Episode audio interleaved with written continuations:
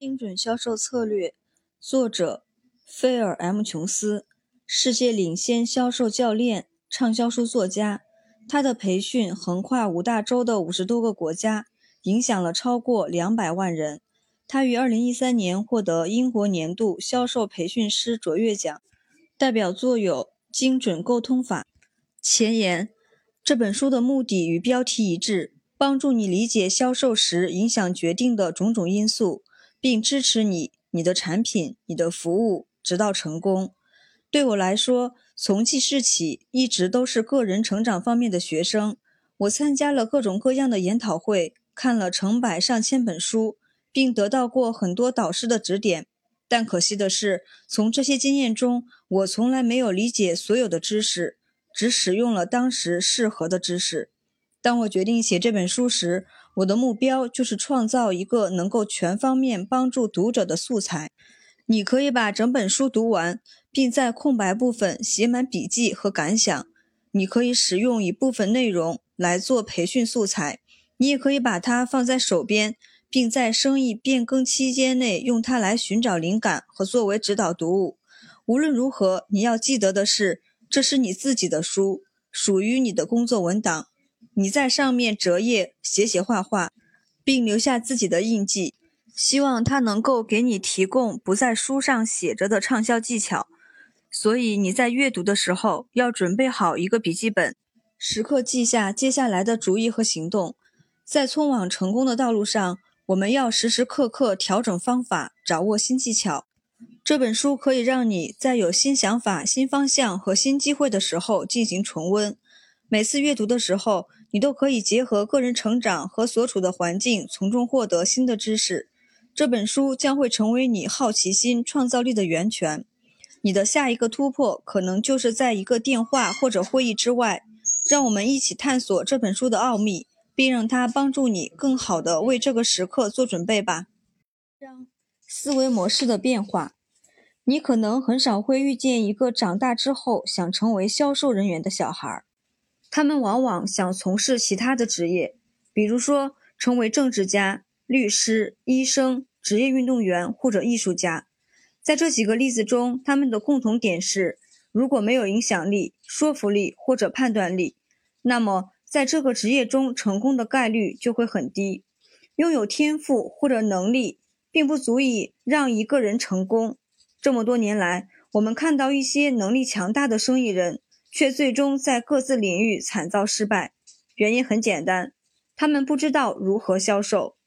职业销售人员，大多数人都是意外从事销售这个行业的。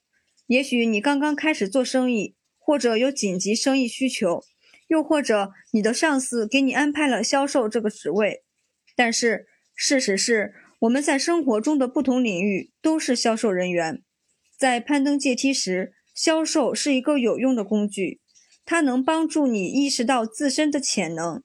当你细心观察所有取得重大成就的人时，你会发现他们的销售能力开启、放大或加快了他们成功的步伐。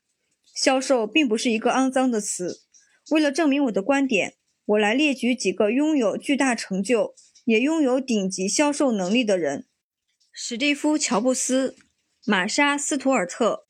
莱昂纳多·迪卡普里奥、马丁·路德·金、纳尔逊·曼德拉、亚历克斯·弗格森爵士、理查德·布兰森、勒布朗·詹姆斯、奥普拉·温弗瑞、G.K. 罗琳。这个清单大概和你脑海里对销售人员的印象有很大的差别。在我的研讨会中，我时常询问听众对销售人员的刻板印象是什么样的，其中比较常见的有。强求、贪婪、骗子、讨厌、虚假友善、骚扰、啰嗦。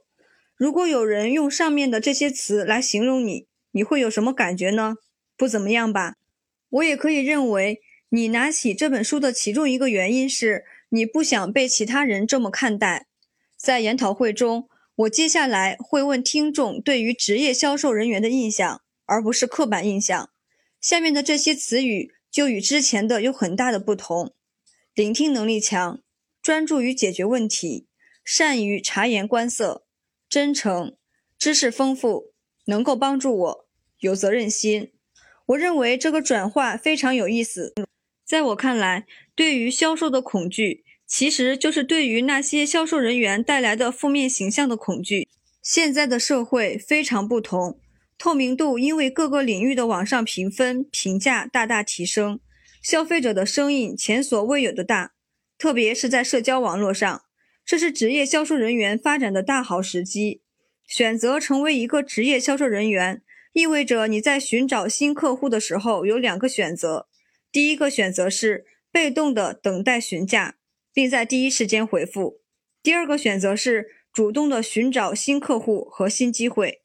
虽然有很多技巧可以让你的询价客户数增加，但是你主动的态度是至关重要的。时刻掌控自己的环境，并利用各种机会寻找潜在的新客户。在销售的世界，成功的关键在于维持控制。通过设定一个过程来管理和指引潜在顾客，让你对生意的未来有着更多的主动权。如果你总是依赖被动的询价，不能把生意掌控在自己的手里，外在因素的变化就会决定你生意的成功或失败。选择你的关注点。市场营销和销售之间的一个关键区别是，市场营销的主要目的。是吸引新的顾客，但是职业销售人员是要花时间去选择他们的顾客。如果你回忆自己的销售经历，并回想你不希望与之合作的顾客，可以得出结论：那个人不是你深思熟虑挑选的顾客。被顾客寻找到自己的这个过程，也可以被称为寻找潜在顾客。在地质学中，这个过程可以被类比为勘察。对于地质学家来说，勘察过程中，他们要寻找这个区域的矿物质、化石、稀有金属或者其他物质。勘察是一个小范围的有组织性的行为，从而为大范围的挖掘行动做准备。简单来说，这是一个寻宝的过程。我们要做的就是充分利用已有的关系、所处的环境和机遇。职业销售人员的职责就是在于要时时刻刻地做好寻宝的准备，因为你是一个宝藏猎人，你会拥有所要寻找宝藏的信息和目标。因为你是一个职业销售人员，你的工作也是一样，提前决定好你想和什么样的人做生意。野心和热情是职业销售人员从来就有的特点，但是这种热情有可能成为你把太多目光放在眼前的障碍。你有选择自己顾客的权利，你可以意识到自己希望和什么样的人合作。一个常见的错误是，人们忘记自己有这个选择，并尝试和所有人、任何人合作。我选择这样来看待：寻找每一个未来的顾客的过程，其实都是在发布一个寻人启事。与其寻找任何人，还不如把精力集中在你的理想顾客上。你要做到的是。可以向一个陌生人详细的形容你的理想顾客。当你培养了这样的专注力之后，你会看到更多的机会，会收获更多的理想顾客，开展更多有意义的活动。额外的好处是，如果你可以向其他人形容你的理想顾客，那么他们也会帮助你寻找。你可以向所有人发布这样的寻人启事，他们会给你介绍其他人或者介绍自己。大脑里有个部分叫做网状活化系统，它是意识的一部分。这个部分的作用是在每天日常活动中决定什么信息是重要的，什么信息我们可以忽视。如果我们把自己的 RS 精准地设定到理想顾客上，你走到哪里都能看到新的机遇。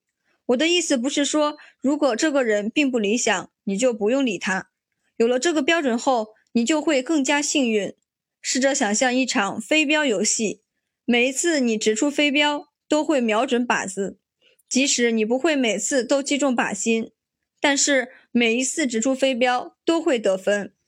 要想找到你寻人启事中描绘的理想顾客，你可以尝试下面的三个步骤：一、想象你的理想顾客，那个你希望可以一直合作的人。当这个画面清晰后，拿出纸和笔。并写下这个人的性格，还有和他合作愉快的原因。二，除了这一类特性之外，你便还需要设定一系列的约束和分界，让你的视野更加清晰。这样，你便能够更容易地找到理想顾客。他们居住在哪里？他们工作的领域是什么？他们的职位是什么？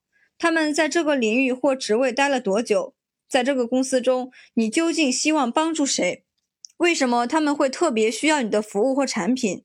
在综合这些问题的答案，分析他们的特性后，你就可以很好的识别出自己的理想顾客了。三、建立一个详细的档案，把你的理想顾客尽可能详细的描述并记录，把这个档案做得专业美观，这是你发布寻人启事的基础。如果你有面向不同顾客的产品和服务，只需要把上面的步骤为每一个具体的顾客群重复进行一次。建立潜在顾客名单。如果你想主动地推动自己作为职业销售人员的事业良性发展，那么你一定要有控制。控制的最好方式就是通过刚刚制定的理想顾客标准，制定一份顾客名单。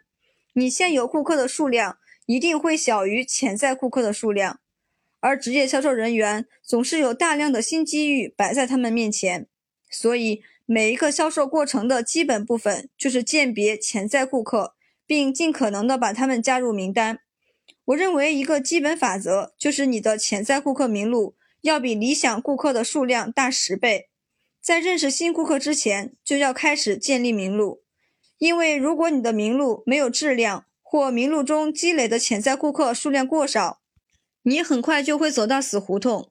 在你建立自己的渠道时，这一步可以给你带来惊人的动力和信心。为了帮助你建立一个有效的名录，我建立了一个系统。这个系统可以帮助你最大化的从已有的网络和人脉中找出无数个新名字。这个建立潜在顾客名录的方式，我称之为“朋友系统 ”（Friend 朋友）。建立名录的第一步就是考虑在日常生活和生意中的朋友。过一遍你的电话联系人。社交网络朋友名单、地址簿，考虑所有适合你的顾客群或者可以让你接近顾客群的人，并把他们加入你的名录。Records 资料，在我们的职业生涯中，我们收集了大量对未来有潜在帮助的信息。我们要检查并整理已有的顾客和供应商资料、以前工作中的联系人，还有名片。Industry 职业领域。思考你想合作或者已经合作过的所有职业领域，并添加类似的有联系的其他领域。E-marketing 网络营销，网络是建立名录的良好工具。如果你有个人网站，那就可以把联系表格放在网站上面，并运用搜索引擎来识别你的产品或服务的顾客。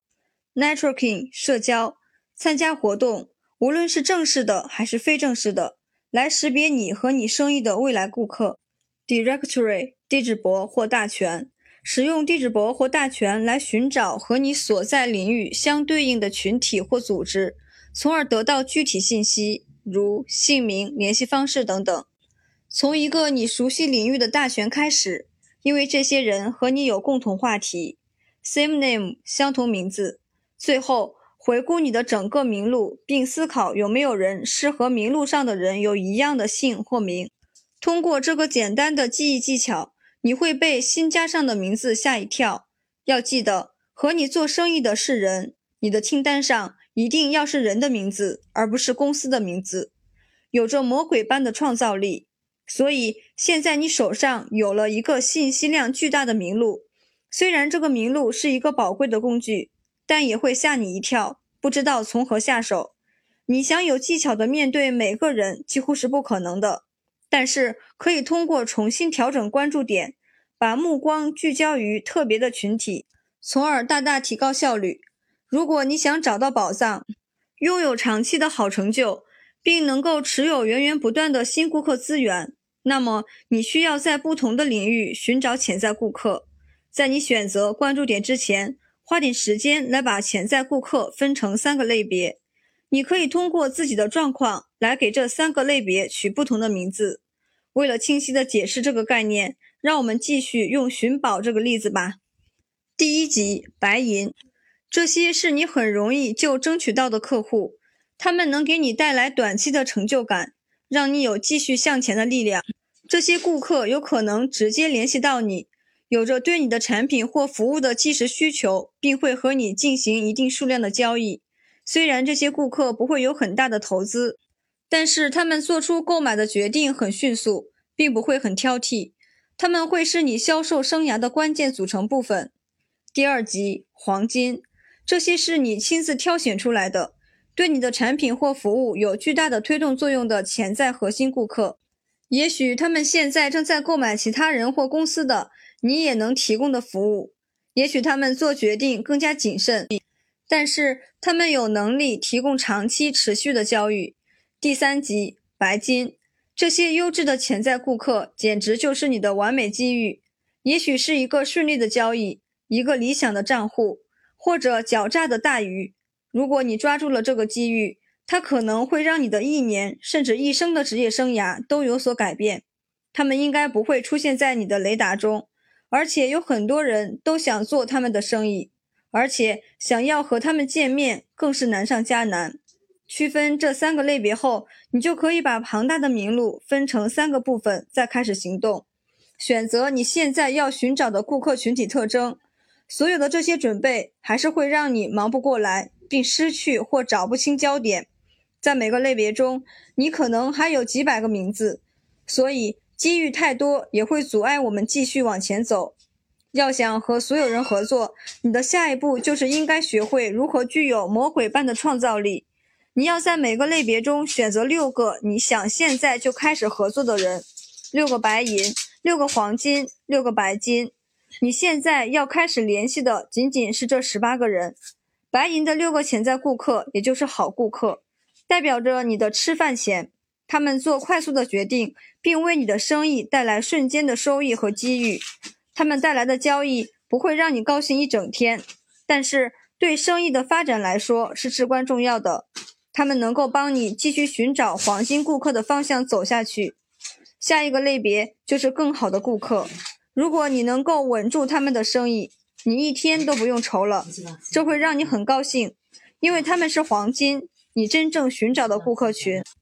最后的六个人是你真正的理想顾客，他们是大鱼，钓到一条，你的整个职业生涯都会轻松很多。现在，这些人才是你真正想要与之一起做生意的人。这也许是一个完美的交易：一个人把你提供的所有服务或产品都买下来，也有可能是一个理想的合作伙伴，是能够携手前行的人。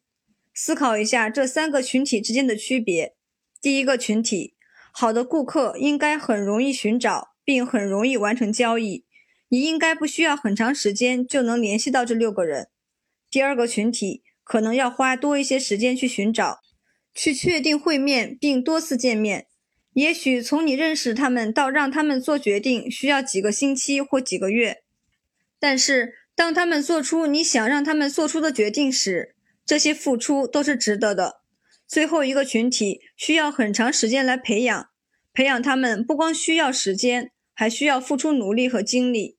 他们大多数已经有了合作伙伴或长期供应商，而我们并不要求他们立刻做出选择。你需要他们做的第一个决定就是停止你想代替的产品或服务，所以这是需要时间的。选择有魔鬼般的创造力，并把潜在顾客分成三个类别。不仅能够让你把每日的事务处理好，给你带来长期的利润，还会带你走向你的理想顾客或合作伙伴。把你的专注力放在十八个人身上，意味着当人们做决定后，这个名录也是在随时改变。当你完成一次成功的交易后，一方面会为自己和自己的成就鼓掌，同时你会立刻开始思考谁会代替名录上这个客户的位置。准备好每天问自己。谁是我现在正在合作的十八个潜在顾客？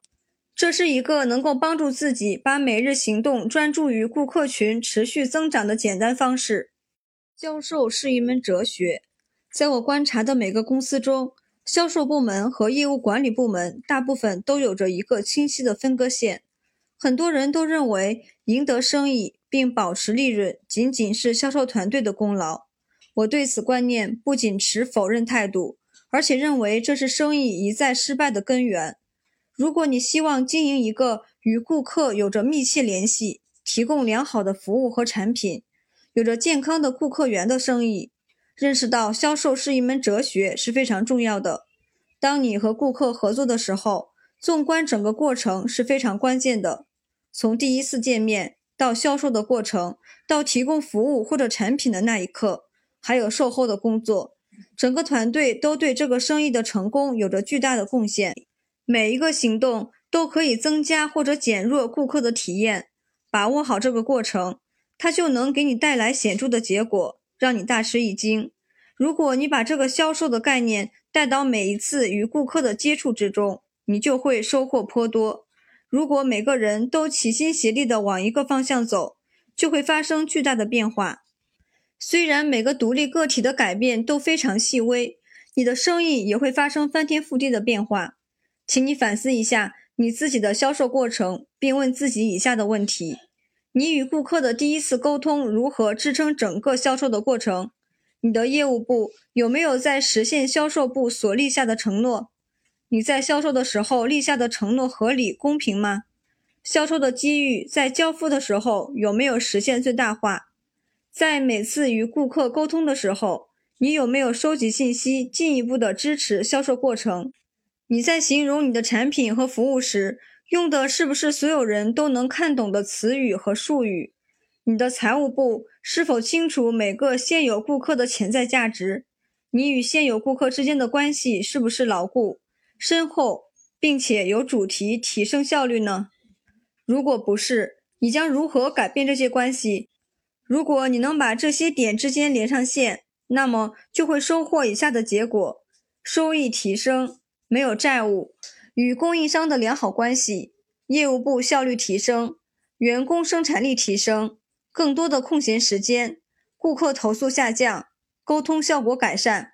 想象一下，如果你首先选择规划客户的路线，鉴别关键的沟通点，并为你和你的合作伙伴们提供正确的技巧和信息，来使销售机遇最大化，你的销售成功率将会提升多少呀？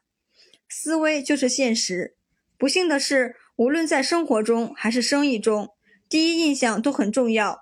人类都是深而浅薄的，习惯于在太短的时间内、太少的信息下就给他人下定论。当我们希望他人花钱时，这些结论就会更加偏向尖酸刻薄。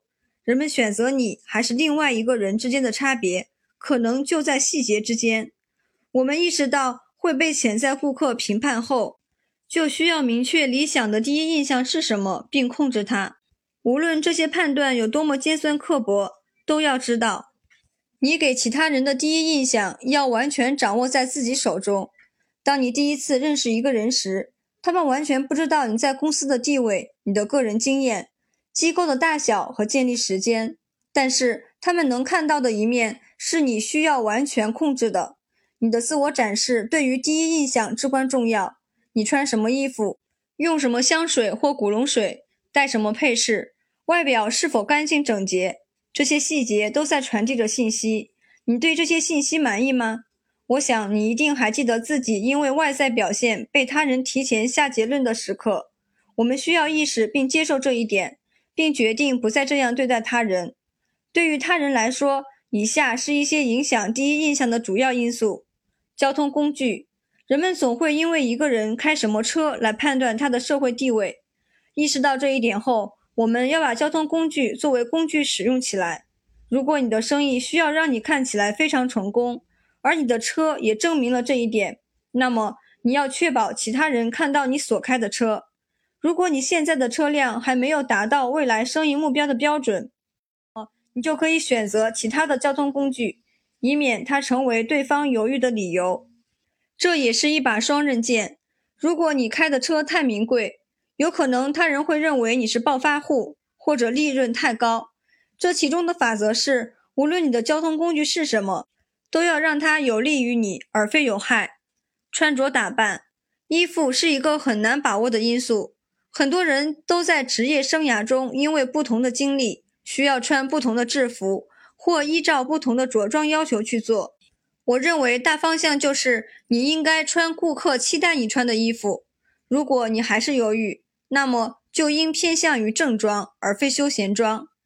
佩戴首饰，一个人的配件首饰能够最直观地反映他的性格。穿的鞋子戴的首饰、肢体语言、名片风格、手机壳、箱包设计。我们需要花一点时间来思考：我用的配饰到底在传达什么信息呢？他们是不是在传达我想传达的信息？个人卫生，人们可能会根据你的长相、气味、行为来评价你。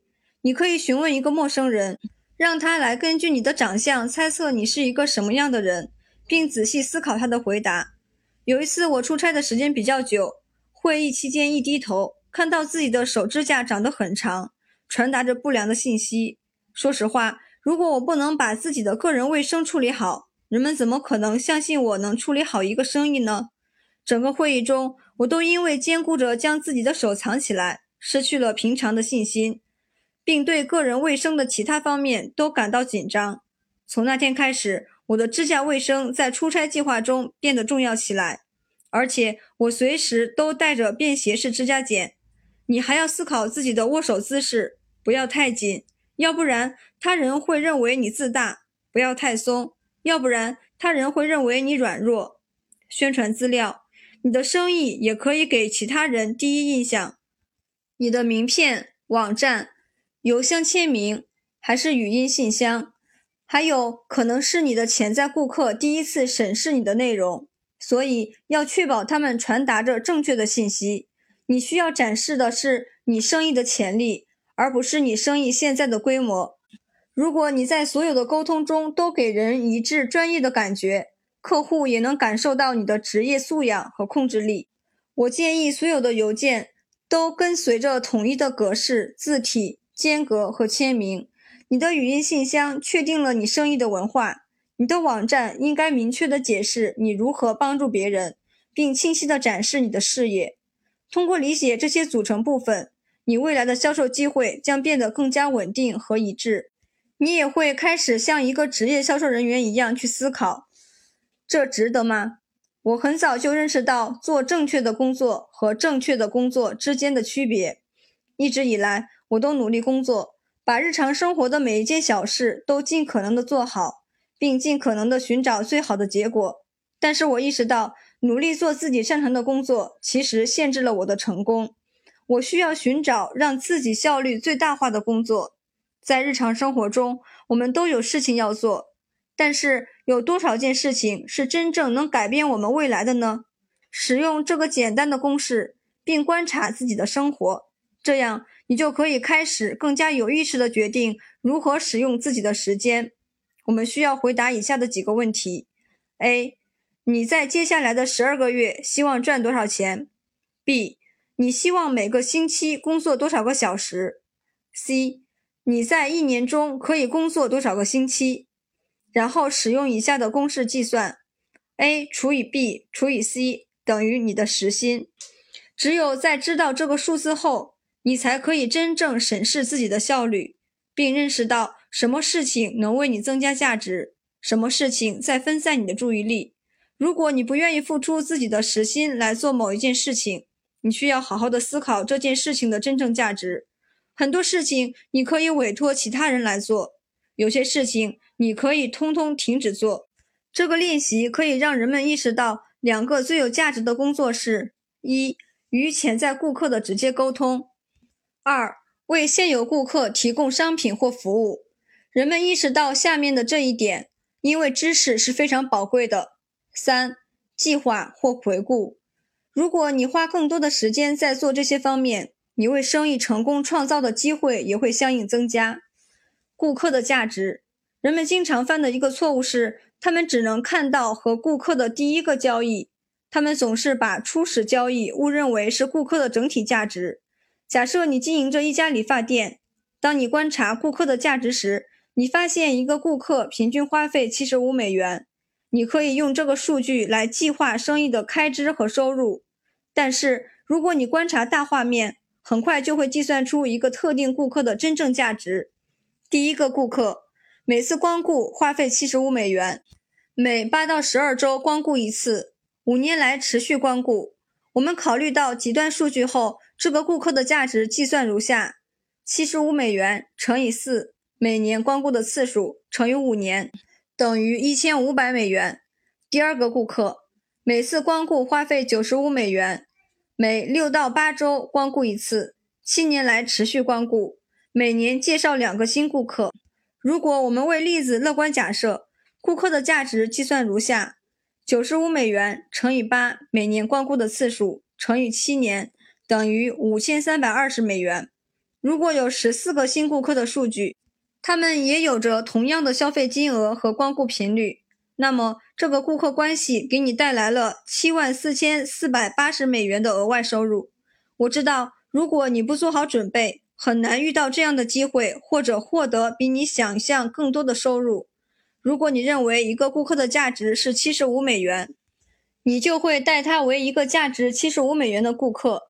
但是，如果你把一个顾客的价值看作五千三百二十美元，你就会为他创造一个和价值相符的体验。如果你看待他的价值为八万美元的顾客，你就会尽最大能力做好准备。长久的成功从长远的视野和充足的准备，也就是从准确的估算出顾客的长期价值开始。理论上可行。如果一件事在理论上都不可行，我们怎么能期待它在现实中实现呢？这是我在入行初期得到的一个建议。在那之后，我总是会用这个问题来审视成长阶段的生意。每一个成功的交易背后，都是不同变数之间的不同组合。想象一下，假设你的销售过程是一个机器，而每个阶段又都是单独的零件。如果整个机器运作不正常，一般情况我们不需要维修整个机器。通常来说，我们只需要微调一个或多个小零件。通过观察和测量，我们可以找到哪些需要最优化和调整的区域，才有可能提升最终结果。在大企业中，我们把这些数据测量点称为关键业绩指标，简称 KPI，并用这些数据来创造一览表，以时刻观察建立成功交易的各个变数。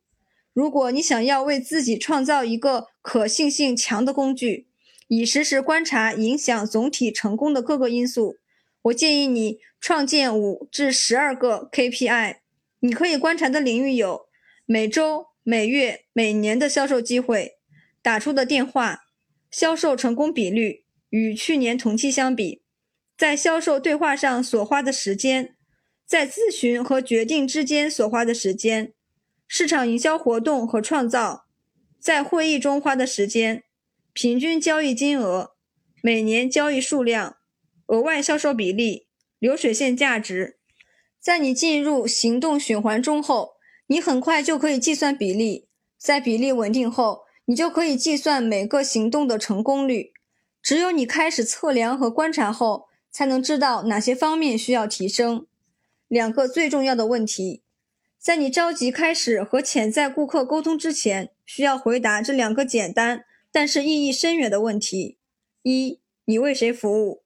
二、你为顾客解决什么问题？除非你对这两个问题都有着清晰的理解，否则你会发现自己在销售过程中不仅频频碰壁，找不到沟通的信息，也找不到行动的方向。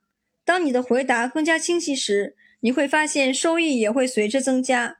成功的销售来自你对自己角色的理解，只有这样，你才能为正确的人在正确的时间找到正确的解决方案。我们再也不要只顾嚷嚷产品或服务的优点，并期待顾客向我们跑来，而是要开始正确的人群沟通。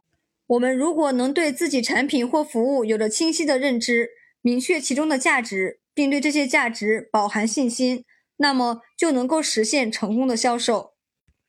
第二章：寻找信心的路途。如果你拿起这本书，看到这一章节，我猜测你并没有正规的销售经验，但是因为热爱或生意机会，需要提高销售水平来支持你的职业生涯。在销售这个领域中，最需要展现的技巧其实是信心，但是因为你在这个领域中缺乏经验，所以信心也自然而然地跟不上。如果你从来没有做过一件事，怎么可能对它有信心呢？我清楚信心的重要性，也理解它是成功的关键部分。所以在职业生涯中，我们用心的学习如何寻找信心。如果你想在一件事情上充满自信，需要经过三个步骤：一、知识。如果你想在一个领域上有更多的信心，首先要对这个领域有着基础的认知和理解。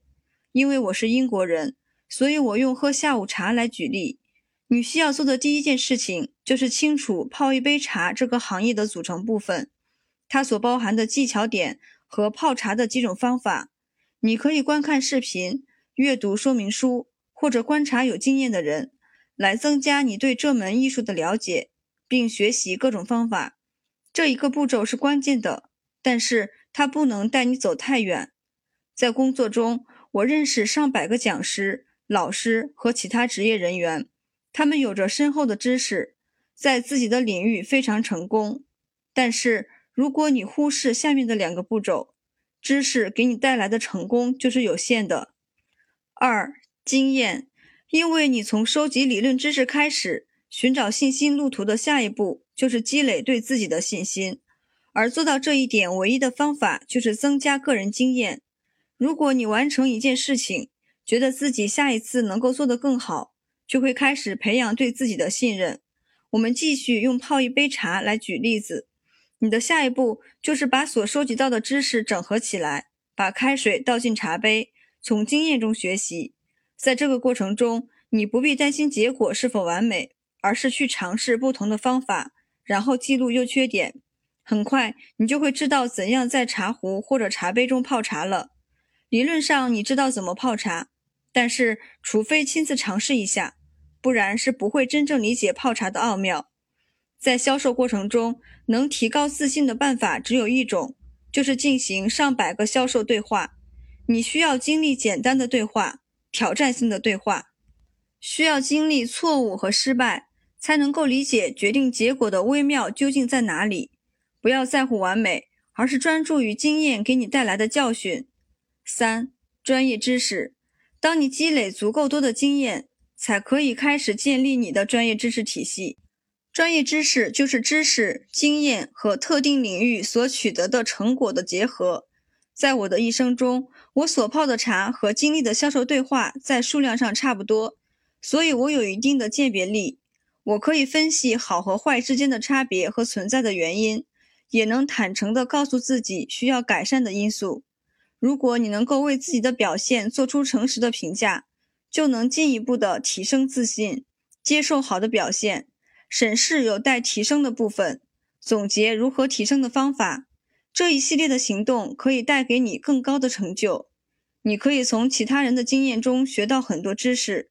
所以也要虚心向那些走过这条路的人学习。这个世界提供无数的机会帮助你成长，但是你要记得，最快和最有成就感的成长来自你真实的摸爬滚打和对自己诚实的评价。这个章节会和你一起探索增强自信的工具和技巧，让你在将来的销售对话中使用。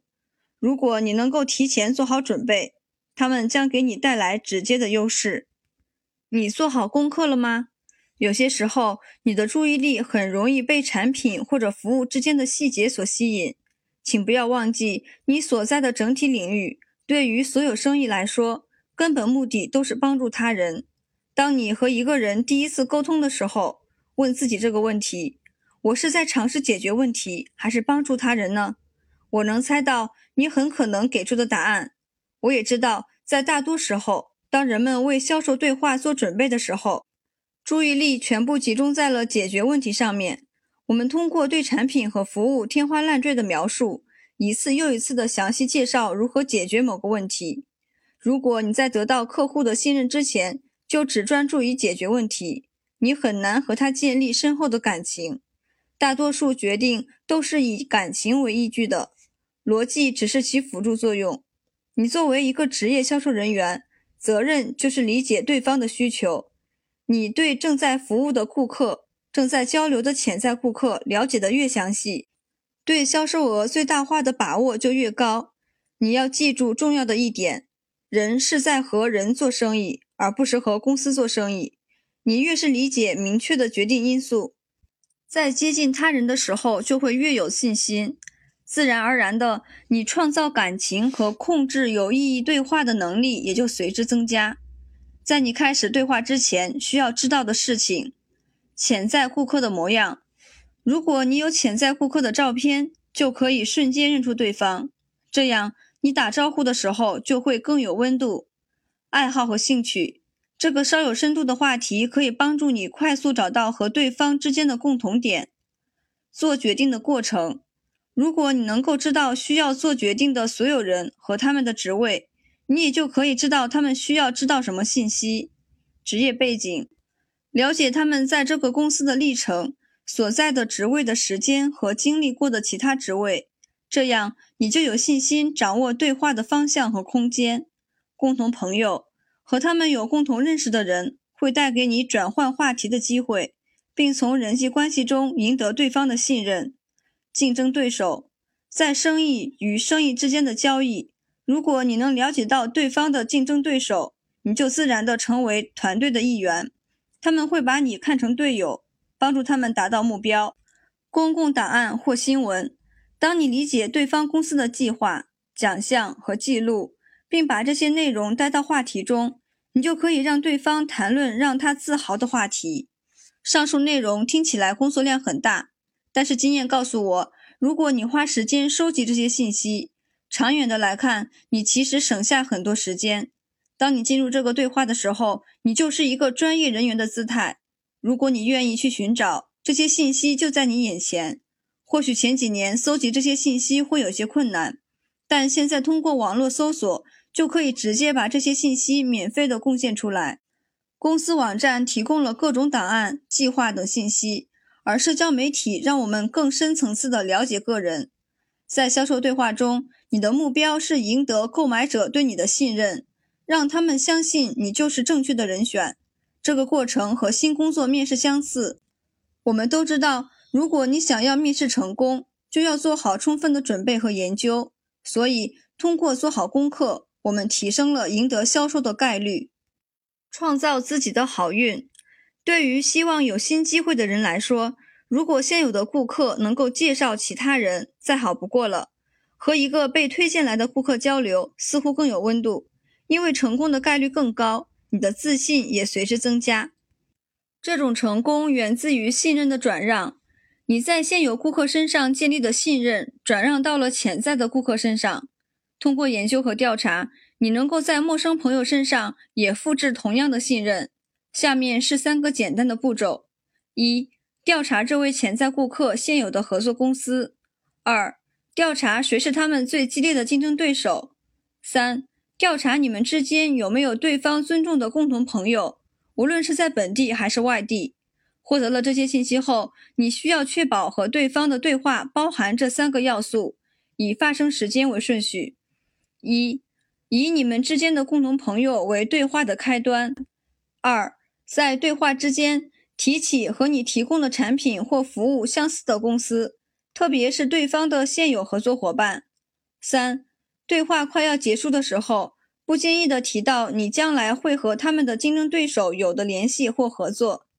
在这几个简单的步骤中，你建立的就是瞬间的交往和信任。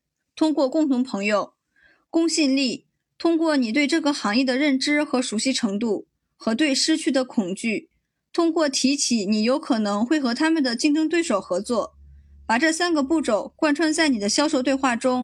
能够帮助你提升成功交易的概率。行业的工具，参加销售会议是一个让人胆怯的经历。如果你不熟悉那个行业，就会因准备不充分或过度紧张而产生阴影。在过去所有销售职位中，我都有为了成功而准备的必要工具。除了这些以外，其他都是锦上添花。不要让多余的工具分散你的注意力。笔记本和笔，在会议之前。会议进行时和会议结束后做笔记都是很有必要的工作，它能够确保你讨论所有想要讨论的要点，显示你对这笔交易的认真程度，还能帮助你更有效地倾听，并保证所有的信息都记了下来。不带笔记本不要出门。手表对于销售人员和顾客来说，时间都是万分宝贵的。为了成功，你更要尊重时间。手表会让人感到你对时间的态度。日程本，如果没有日程本，你不能够确定跟进的时间、调整其他计划或者优先考虑事项。今时今日，日成本这个概念包含了纸质的本子和能够在不同设备之间同步的电子应用程序。无论你选择什么方式，它的目的都是帮助你完成未来的计划，并与顾客或潜在顾客讨论下一次见面的时间。我们要随时随地带着日程本。手机销售领域的节奏飞快，并充满着变数。其中一个必要的条件是随时能够和他人沟通。你要准备好抓起电话，真诚地沟通，并保持动势。手机是销售人员的最好伙伴。准确的顾客档案，在你开始从事销售那一刻起，就应该保持准确的销售档案，无论是现有的还是潜在的顾客。你有可能在用电子的顾客关系管理系统，简称 CRM，或者纸质档案，都需要保持流动的沟通和交流。毕竟，你想要得到更多的交易，却没有完美的记忆力。订购表格，虽然这听起来很理所当然，但是我看过很多次销售人员因为忘记带订购表格而错失了交易的机会。在你们当中，很多人都知道，在各自的领域中还有其他关键的物品，但是请记得，一个销售人员的工作是给潜在的顾客足够多的信息，以帮助他们做决定。很多时候，一些辅助工具，比如小册子、试用装，会让顾客有压迫感而无法拒绝。就像这种说法：“把小册子带走吧，我会跟您联系的。”保持头脑清醒。一个成功的交易不是一件简单的事情，随之而来的是一系列的挑战和障碍，而且直到我们和顾客见面并影响他们的决定之前，都不知道这些障碍的存在。这确实很困难。从漫长的工作日到不能预测的结果，我们需要花很多注意力来保持积极的态度、乐观的展望和充足的精力，特别是挑战近在眼前的时候。我们没有一个特定的公式来克服这些挑战，但是在这么多年来，我学到了一些技巧来帮助我和我的顾客克服这些困难，继续在生意的这条路走下去。花时间想清楚你正在做的事情的理由。你的生意应该是能够帮助你达到人生终极目标的工具。详细的列出你想得到的东西、想经历的体验和想拥有的性格。如果你明白了花时间和精力的理由，你就会找到往前冲所需要的决心。思考一下，你在听谁的建议？在你生下来的第一天起，你就开始慢慢习惯你的环境。你和谁在一起的时间越多，他对你的影响也就越大。我多次经历过两次的极端：极端积极和极端消极。但是我们需要思考和我们最亲近的人，我们对爱的人。家庭和朋友都有着重大的意义。在我们解释自己的计划时，他们总是会感到不安、怀疑或者想要保护你。就是因为这个原因，我很少和家庭讨论工作上的事情，因为他们和我所在的世界截然不同。如果你想要让自己的生意兴隆，你需要向那些已经达到你想要实现的目标的人学习。想象你的成功。大多数人都有着长长的待办事项，无论有没有写下来。如果你想要把整个清单上的事情都完成，好像是触不可及的任务。当你看着这庞大的清单时，自信也会受到相应的打击。你的经历打造了你的自信。我知道，在你的人生中，档案上有大大小小的有意义的成就，但是你忘记了自己以前的成功。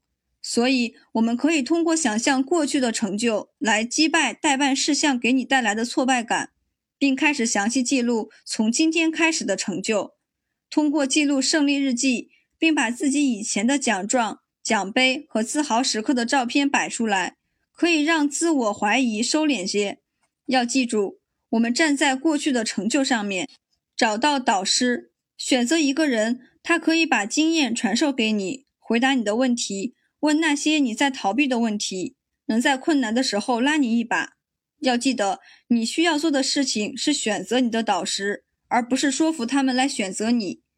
在你胜利的时候继续胜利。当你达到一定的成就，很容易就会放松油门，享受聚光灯的闪耀，做你自己世界的冠军。保持专注力，使成功带着你往上走。看清你的敌人。如果你所在的领域中存在竞争对手，说明这个领域有着活跃的市场。你也可以通过了解竞争对手来衡量自己的实力。如果只有一只马在赛跑，那么赢了也没有什么意思。想要赢得顾客，就要做好全面的市场调查，找到只有你才能提供的优势。我建议你花点时间调查竞争对手，分析自己和他们的差别。你会发现，细节差异可能是做事的理由和做事的具体方式，而不是做的事情本身。当你在和潜在顾客聊天的时候，你很可能发现你在和竞争对手直面碰撞。如果你想要展示和竞争对手的差异，就要着重于说话和行动。只有知道被比较的内容，才能把自己最好的一面展现出来。所以，我们要对每个竞争对手都展开市场调查，发现如何以计谋胜出，增加自己的市场占有率，巧妙地展现出自己的优势。如果你想调查竞争对手，可以从四个基本方面着手：优势，你觉得竞争对手在哪些方面比你做得更好？这个方面思考的越详细越好。劣势，现阶段哪些方面容易被竞争对手攻击？机会，怎么样才能够最有效地展现你的优势？威胁，在哪些方面需要你避开对方的优势，以保护自己的利益？这会影响你的成功。从调查中收集到的信息仅能使用于有效地展现自己的优势。如果你想赢得顾客的信任，绝对不要说竞争对手的坏话，只是专注于展现自己的独特优势。成功的层次，胸怀大志，失败是成功之母。这句话在各类研讨会中已经被重复了很多次。即使我知道这句话在宣扬毅力、乐观和决心等良好品质，我还是觉得它很不实用。事实是，每当我失败、被拒绝，我都觉得很受伤。我们会认为顾客在拒绝我们自己，而不是生意，就是因为这种内心深处发出来的对拒绝的恐惧，阻挡很多有才能的人发挥他们的真正潜力。仅仅强调交易成功的想法。只会带来两个非常负面的结果：第一个是增加每一次交易成功的压力；第二个是在某个时刻成功是有限的这个思维模式。后果就是你在机会来临的时候会感到恐惧，并允许这个恐惧拉住你；或者当你还没有充分发挥潜力的时候，就停下来庆祝成功。思考一下你参与的每一笔交易，如果你能够真诚地面对他们。就能够意识到有很多你没有抓住的机会，你的热情和不够充分的准备，使对话结束后，你才意识到应该说这个，应该问那个，应该给他们提供这个工具等后悔的感觉。要解决这个问题，我们要在每一个机会到来之前就计划好多个层次的成功，并提前考虑好想要表达的具体结果。这样下来。在每一个对话中，你都有着对自己成功的绝对控制。以下九个步骤是我为客户制定的典型的会前计划：一、正面展示我和我的生意；二、建立感情；三、创造机会来介绍我的服务；四、给顾客提供足够的信息来做决定；五、得到决定；六、寻找未来的机会；七、确定下一步的时间。八、询问推荐；九、获得推荐。提前考虑所有这些期望的结果，它可以大大减少你忘记某件物品、说某件事或做某件事的可能性。在每一次销售谈话之前，将你想要的结果记录下来，这是一个很好的实践。接下来，我们讨论一下具体的原因。信心在销售职业中的成功，并不是非黑即白，很多时候。顾客不会在第一次和我们见面就确定交易。通过了解你和你的顾客取得了多大程度的成功，你已经从议程中去掉了是或否的结果。你从来没有真正失败过。最糟糕的是，你还没有成功。你要确保成功的第一层次是你可以控制的，这样你可以选择成功，因为你有能力达到第一层次的成功，就有了一个良好的开端。这其中的技巧就在于明白没有两个完全一样的情景。有些时候，你需要匆忙地把这些步骤走完。有些时候，你需要有耐心的慢慢来。这样一来，在每个阶段你都有着胜利，而通过以前的胜利，你能得到更多的信心。当你把成功分解成若干部分，就创造了更多胜利的感觉。成功会带来更多的成功。架构：如果你开始之前就计划好自己的成功，你就能有更好的掌控和方向感。每当你走过一个步骤，你就可以在前面打个勾。想象一下，你在组装家具的时候，如果你跟着说明书一步一步的做，而非把所有的东西散开然后随便拼，成功组装家具的概率也会大大提升。在每一个对话中，你都有机会编好属于自己框架系统的说明书。通过这样的计划、实施和重复。你会发现自己对每个对话都有着更高层次的掌控。更进一步，与其交易结束就结束了，你现在有能力把一个交易传递下去，寻找更多的潜在顾客，获得更多的信息，并收集更多的宝贵资源。当你专注于下一个步骤时，就可以紧紧地把握方向盘，并同时增加现有销售和未来机会。这也会省下你跟进的时间。第三章，机会无处不在。前两个章节，我们把时间用在为成功的对话做准备上。销售这门艺术最大的亮点，就是你可以有能力自己创造机会和做决定。毕竟，你希望对方给你金钱，以交换你提供的产品或服务。之前我们讨论过，如果想要在销售中成功，你需要回答两个意义深远的问题：一。你为谁服务？二，你能够为他们解决什么问题？这两个问题，你想得越通透，就越明白销售这个行业的重要性。销售是与整个社会运作密切相关的。很多人天生犹豫不决，拖延症每天都在犯，因为不知道如何迈出第一步，而与目标和梦想擦肩而过。在你的职业生涯中，你的职责。就是找到并帮助那些需要你帮助的人，去赢得他们的信任，帮助他们通过决策过程，这样他们就可以从你提供的服务或产品中受益。今天就做出决定，以帮助他人作为使命，并用销售人员这个角色来服务社会。很快，你就会发现，到处都有需要你帮助的人，潜在顾客无处不在。这个章节会探索销售中具体的技巧和策略，来抓住这些丰厚的机会，让你一个都不漏掉。你的脸是什么样的？当你在吸引新顾客的时候，建立感情是一个至关重要的技能。这个技能从一个简单但容易被忽视的行为开始。当我们第一次和陌生人见面的时候，问的问题是：“你觉得我有吸引力吗？”而事实证明。当我们微笑的时候，吸引力也随之增加。神奇的是，微笑是会传染的。如果你向一个人微笑，他也会不由自主地向你微笑。回想一下，你约会或者在聚会时吸引一个人的注意力时，都是从一个微笑开始的。在一段感情的开端，微笑就是打破僵局最好的武器。但是，它的重要性常常被忽视。你的微笑不仅仅是嘴角上扬、露出牙齿那么简单，一个微笑所散发的温暖能量能够影响到很多方面。面部表情，在微笑的时候，我们整个脸都会有变化。我们都见过小孩在过生日那天的表情，这就是真诚微笑的最佳例子。你上一次真诚微笑是什么时候呢？肢体语言，当你想引起人们的注意时，要知道。你是全身都在微笑着的，开放的肢体语言和笔直的站姿能够产生吸引力。注意你在公共场合中是如何体现自己的，并时刻准备开始对话。声音，每个打个电话的人都理解听到微笑是什么意思。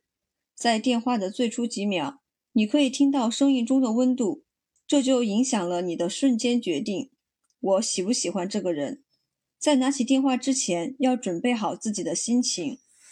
公司形象，想象一下，你的整个公司都在微笑，从商标到着装规范，再到接电话的方式，所有这些都展示了公司的个性，所有这些都有助于吸引新顾客。大部分时间，可能你都觉得自己是愉快的，但有些时候，你的大脑忘记和脸沟通。作为一个社会动物，我们都需要这样的提醒：在公共场合，我们要下意识地提醒自己，把快乐的心情展现在表情上，这样你就会相应的微笑。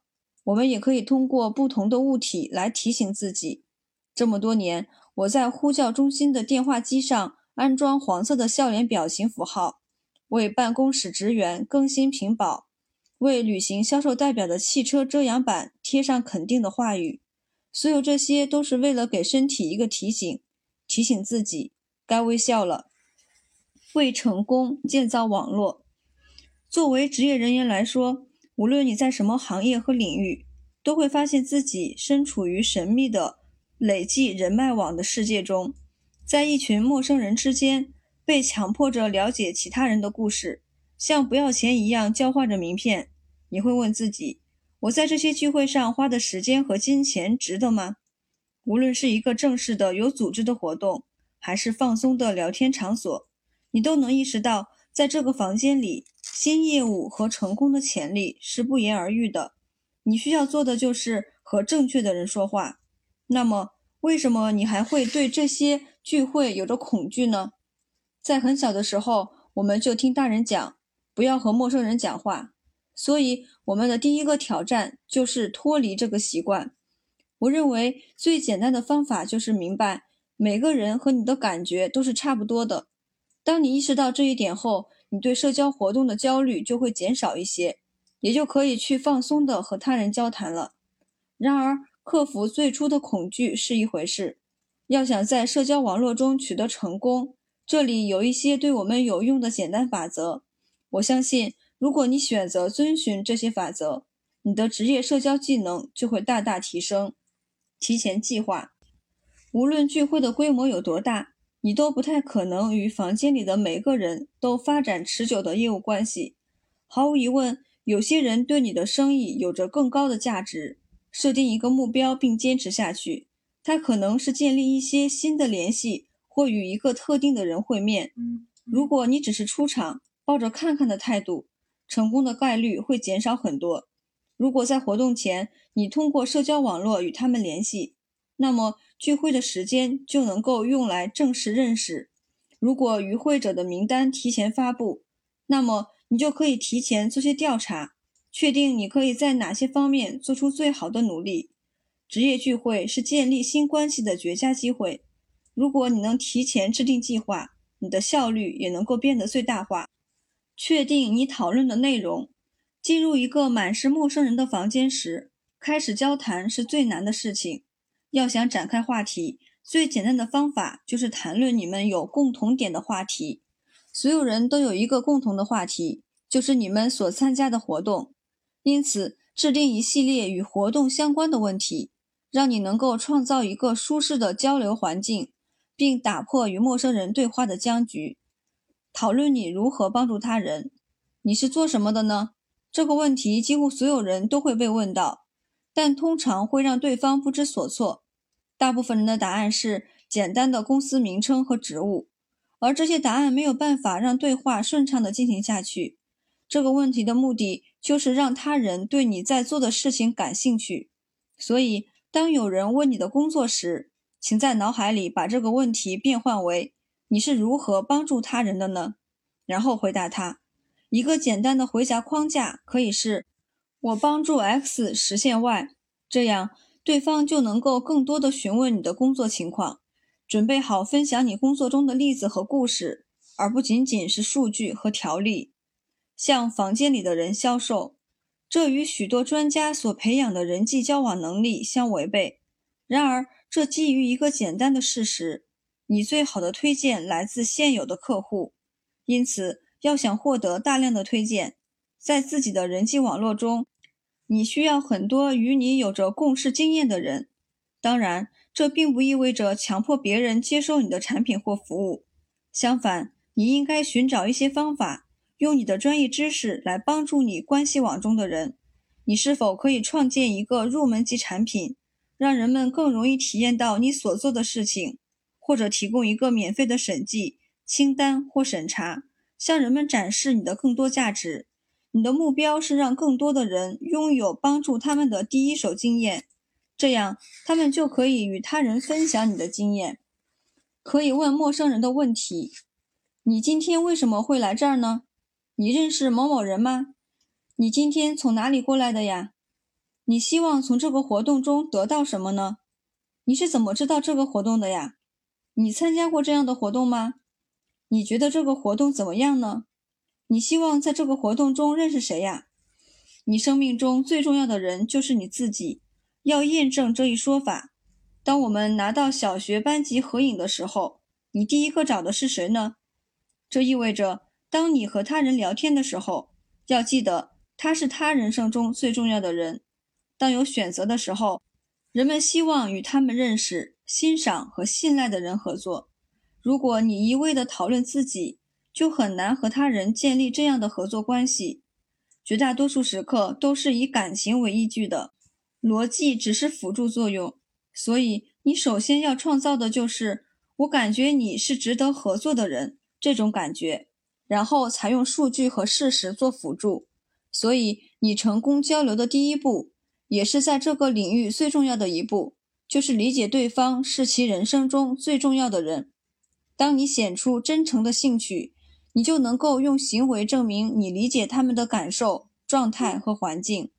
这也就意味着积极询问和积极聆听，不要用他们的答案来教育他们你类似的经验。相反，要鼓励他们分享更多关于他们答案的细节。通过专注的倾听。你在证明他们对你很重要，这将使他们感觉良好。许多依赖回头客的服务行业在这个技巧上展示了很高的水平，像你的理发师、当地的餐馆或酒吧，甚至出租车或汽车服务。很有可能，你决定继续与他们做生意，是因为你觉得他们对你有真正的兴趣。在对话中保持眼神交流，重复对方分享的内容，以表示理解。并对他们分享的关键信息进行归类，以便在未来的对话和讨论中使用。名字里面有什么？你可能听过这句话：对世界上任何地方的任何人来讲，最甜美的声音就是他们自己的名字。你可以回忆起很多这样的时刻：当你在人群中听到自己的名字，或者看到自己的名字被写在牌子上时，你会不由自主地被吸引过去。记住，重复并使用对方的名字是一个证明你真心关心别人的方式。思考一下这两个句子之间的区别：你妻子刚才说什么？和夏洛特刚才说什么？或者你的孩子怎么样啊？和阿米莉亚和艾米丽怎么样呢？细小的条微能够改变一切。一个表明了你的关心，另外一个则表明你花时间去关心。不仅仅要记住重要人物的名字，也要记住对他们重要的信息。这其中包括他们家庭成员的名字、宠物的名字、最喜欢的运动队员、母校、家乡。如果这些信息对他们很重要，那么对你也很重要。将这些信息转化为未来的谈话、后续的电子邮件、建议和账户管理访问，这是一个突出自己、把握时机的好机会。让自己更加显著。除了记住更多关于对方的关键信息，我们也希望自己在他人那里留下深刻的印象。虽然记住名字不是一件简单的事情，但是如果他人对你有印象，那对你的成功也会有帮助。当你在认识一个陌生人的时候，他们很有可能会忘记你的名字，因为那时候他们正在想其他事情。对应的一个简单技巧就是放慢这个过程。当你介绍自己的时候，你应该首先说自己习惯用的名字，然后再重复全名。比如，当我介绍自己的时候，我会说我是菲尔·菲尔琼斯，这样就多创造一个对方记住我名字的机会。这是个简单的窍门，但是非常有效。成为专家，当你想创造更多机会。开更多扇门，并希望有人来上门找你的时候，你需要成为自己领域的专家。专家这个词可能听起来有点奇怪，而你也不知道自己怎样才能变成所谓的专家。很可能你的内心有个小小声音在问自己：你的知识不够，经验不足，什么都不行，怎么可能成为专家？当你对自己的人生做一个诚实的观察时，会发现，在很多领域你都有着广阔的知识和经验。也许你的技术影响着一个固定的群体，或者。你在职业生涯中积累了个人故事，或者在一个大领域中精通一个小部分，但是这个部分能够给一些人带来价值。解锁你的专业知识，并使用它来推广自己吧，这会使你快速的建立声望，并能够和大客户开始对话。你的目标是成为 X 的 Y。观察以下具体领域的专家，是不是简单很多？牙医的会计。在休斯敦区域的房地产代理，忙碌母亲的营养师，律师的品牌设计师，网店的后勤组织，这些具体到细节的领域，为你提供了成为专家的机会和平台，也为你创造了更多的机会。最快成为专家的路径之一，就是让潜在顾客旁听你的产品或服务展示。这个瞬间的影响力，为你提供了新的销售机会。当你思考一下在本地举行的活动，你肯定有机会展现你的专业知识。下面的平台可以帮助你达到专家的声望：在研讨会或活动中发言，在博客或杂志中发表文章，网络直播，参加电视或电台采访，创建播客，上传教程类视频。在这些媒体平台上，你可以发表专业知识。打造你在自己领域中专业的角色，通过这个方式，你的听众范围会扩大，业绩也会自然而然的增加，比传单更好。很多生意的推广和销售还是靠使用传单或类似的工具。我知道，在很多领域和产业中，传单和产品目录是非常重要的一部分，但是在很多情况下，这些工具其实在扯后腿，特别是在服务业中。我们与其使用传单和小册子，不如思考如何展现自己的生意，并提供价值。想象一下，下面的例子怎样能够展现你的专业知识：便签、速查表、备忘清单、自我检查工具、产品的小样包、自己编或写的书籍报告。如果把上面的例子做成礼物送给潜在顾客，他们也不会随手丢掉，毕竟。他们的价值比传单和小册子要高得多，他们建立了你的可信度和能见度，并给了你持续对话的机会，活跃起来。科技在持续快速的发展，对于所有人来说，抓住最新的潮流是一个持续的挑战。在我的一生中，最大的改变就是社交网络作为沟通工具的发展和进化，无数的平台来来去去。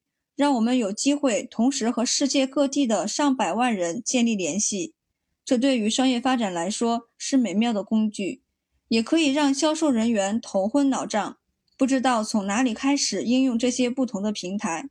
很多的社交网络允许我们影响他人，但是同样也允许他人来观察、批评你，即使你从来都没见过这个人。我们首先要解释一下社交网络究竟是什么。社交网络指的是像脸书、领英、池特那样的互动平台。这些社交平台正在改变我们沟通的方式。沟通的改变听起来很严重，因为我们大多数人都害怕改变，特别是科技的改变。社交网络其实就是现代的众口相传，只是方式不一样了而已。这关乎着你和顾客、社群之间建立的关系。还关乎着他人对你和你生意的理解。社交网络可以建立和发展你的生意。如果你能够利用这些平台，他们也可以给你带来很大的利润。随之而来的也有风险。无论你选择的平台和科技是什么，运用下面的三个步骤可以帮助你收获可持续的销售和成长。一、第一印象很重要，就像在现实生活中一样。在你推广自己的个人资料之前，花些时间把资料完整的完成。想象一下，你的首页就是你实体店面的橱窗，要相信它代表了现在和未来最好的自己。通过连接你可能持有的其他数字资产，来引导顾客前往其他的资源，进一步的展现自己的品牌。无论你选择的平台是什么，外观都非常重要。首先要统一你的色彩、商标和写作风格，其次要确保你的头像、封面的像素都很清晰，大小合适。在公布之前，你可以使用电脑、平板和手机来查看自己的页面。你在第一次见新顾客时的最佳状态是什么？就用什么照片来做头像。毕竟，大部分社交网络的主要功能都是社交，所以我们作为个人而不是公司来建立账号，能够达到更好的效果。二、积累观众。当你的账号创建成功后，你很容易就陷入仅关注内容而忘记你的读者或粉丝的这个陷阱。你的内容和文章确实很重要。但是如果没有人观看，也是白搭。社交网络对于你在现实生活中认识的人非常有效，所以可以从这方面开始。大部分的平台都允许你从其他软件导入联系人信息。如果我们的账号主要方向是生意，那么你也要注意把所有的现有顾客联系起来。你还需要提醒大家，你开始使用并活跃于社交网络，这意味着在你的邮件签名。网页便签条上面都有着某社交网络的标识，通过这些方式告诉你的现有顾客新的社交网络账号，你可以鼓励他们在这些平台上面与你互动。我们要将积累粉丝视为一个关键的策略，并通过实际行动来增强某个平台的影响力。真正和顾客互动不是一件简单的事情，我们可以在页面中通过举办比赛。或奖赏活动来增加点击量，提高成功的机会。要记得，在粉丝身上投资是取得社交网络成功的关键步骤，因为如果没有粉丝，你的努力都是白费的。三、交流。说到内容，关键是要记住，这些都是社交平台，很少人因为想要被推销而访问社交网络。换句话说，我们要使用不同的角度来展现自己的真诚。如果你的内容千篇一律，人们就会觉得这个账号无聊，也不会听你在讲些什么。所以内容要丰富多彩，这意味着在以下领域创建内容：教育，通过分享原创内容来展现自己的专业知识；专注于使用不同的媒体模式，通过使用混合媒体分享自己创造的内容来展现你的专业技能，比如博客文章。信息图和视频，同时分享你的空间中其他人制作的有价值的内容，为你的听众服务的信息，提供一种既可以创建又可策划的内容，提供一种有价值的平衡，可以让你的内容在与你分享内容的人的好友中被看到。互动，参与社交媒体是一个开始和加入对话的工具，所以请确保你正在为此使用它。关注你的顾客、供应商和潜在顾客的账户，开始和他们沟通。同样的，发布一些可以提问的帖子和内容，鼓励其他人加入进来并参与讨论。娱乐，许多人在社交媒体上花时间关注他人的一个重要原因是想要娱乐。通过展示你的生活方式、分享你的经历，或者展示你隐藏的才能，来分享更多真实的你。当你看到有意思的内容时，也可以转载到你的社交平台，加上自己的评论。难堪、有意义的尴尬失败，似乎比闪耀的成功故事更吸引用户。所以，准备好分享尴尬的现实故事，可以保持社交的气氛，让你展示出在典型的公司环境中看不到的一面，还可以为你的观众增添一些人性的一面。社交凭证。你在某件事上有多出色并不重要，除非你在别人可以看到的地方有证据证明你有这样的声誉。在我们生活的世界里，消费者有能力决定一个公司成功与否，这取决于他们如何评论它和它提供的产品。你的工作就是在网上向未来的买家证明你的能力，并让他们相信你、选择你，让他们相信你之前展示的积极体验。你可以帮忙建设一个更成功的未来，就像体育明星通过获得的奖牌来证明自己，球队通过成绩来招聘新的教练一样。这也是寻找新供应商的过程。如果你可以展现之前你向他人提供的积极体验，你的潜在顾客也会开始相信你的未来。这不仅仅是在网络上的一个连接，电脑里的一个文件夹，手机里的一个相册，或顾客的一封感谢信。如今，社交网络成为很多现代公司销售成功的关键。评价、五星排行榜和畅销榜。都是能够让你在销售对手如林的市场之中抓住顾客眼球的机会。通过消费者和第三方的评价，你提升了自己的信誉，并又不会看起来自大。你的证据的传播方式非常重要。在你发布之前，你需要确保收集足够的信息。这个步骤很简单，你只需要问：我们都有着繁忙的生活。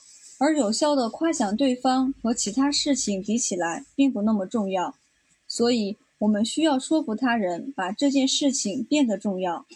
在你的产品和服务完成后的那个瞬间，是询问的最好时机。毕竟，机会过去了就过去了。我们可以通过一个特定的格式鼓励他人有更好的回应。评论平台和软件的选择很多，如果你每个都想用的话。可能会自顾不暇，你应该选择一个对特定的领域最有影响的平台，并以此为基础来建立自己的社交证据。你需要观察哪个软件为你提供最好的服务，并决定如何使用它来创造更好的销售机会。我在很多生意中都成功应用的一个方式是视频采访客户。如果你只询问，就可能得到很好的结果，但是。如果你做好准备，就会取得更大的成功。如果你能够当场录视频，你就可以从现有的客户中抓住最有能量的瞬间，因为他们正在表达对你服务和产品的欢喜。准备好你的设备，准备好你的问题，并鼓励他们放松下来。录制太多素材总比不够要好。当你对询问的过程熟悉后，你就会有很多材料给他人看。下面是一些成功使用社交证据来提高销售的例子：将成功案例的资料给未来顾客看；当他人联系你时，把网站发给他们；在顾客人流量大的地方展现奖牌和奖状；在顾客接待区摆放感谢信；确保积极评价在网络搜索时显现；把感谢信拍下来发布在社交网络上。鼓励顾客积极在社交网络上回复，更新网页顾客成功案例，在推广时引用顾客的评价。其实这些行动归根结底都在做一件事情：确保更多的人看到顾客对你的积极评价，并把评价和服务或产品连接起来。如果一个评价真诚，它将会有效地影响销售过程。一个询问评价的简单例子：你好。姓名，不知道您能不能帮我一个小忙？耐心等待肯定答案。如果您对我们所提供的服务或产品满意的话，能不能麻烦您花点时间给我们写个评价，分享一下？耐心等待肯定回答。感谢您的时间，我们希望能够向潜在顾客分享您的评价，期待阅读您的反馈。提供反馈，接受反馈是一件有意义的事情。但是在提供反馈中，我们可以学到很多。每当你提供反馈时，这些文字被用在市场宣传或者员工会议中的概率会很大。花点时间来思考你的反应，并确保和你联系的人能够帮助并解决问题。你很快就会发现，当你为其他生意创造价值时，其实就是在互换联系方式，建立职业网络。第四章。定义你的销售模式，收集对你和对你的产品或服务的需求，以帮助买家做最后决定，是两件很不一样的事情。成功销售需要从理解销售模式和过程开始。如果你想理解销售模式，最简单的方式就是以约会来打比方。在约会初期，人们对未来有着各自的想象，但是如果你在关系还没有成熟之时就分享这些想象，关系可能就会随之破灭，想象也就不能成真。把节奏慢下来，你也许还会更快地达到目标。当你思考人际关系的时候，很容易就能把关系进一步的步骤分解出来。一个非常重要的步骤就是初次约会，在销售世界中，这个步骤和交男女朋友一样重要。如果你想理解销售的步骤，就要熟悉初次约会的这个步骤。在这本书中，我们已经讨论了创造机会，为机会随时做好准备，并在那个时刻专注于留下深刻印象的种种方式和技巧。现在是时候精致讨论你如何创造关键性的对话过程了，这将帮助你达成和顾客的初次交易。如果你和顾客一句话都不说，也就不可能拥有长期互助的合作关系。下面的这个过程是经验得出的结论。问题创造对话，对话建立关系，关系引出机会，机会通向交易。你在销售世界的成功和你开始对话的数量和质量有着直接的关系。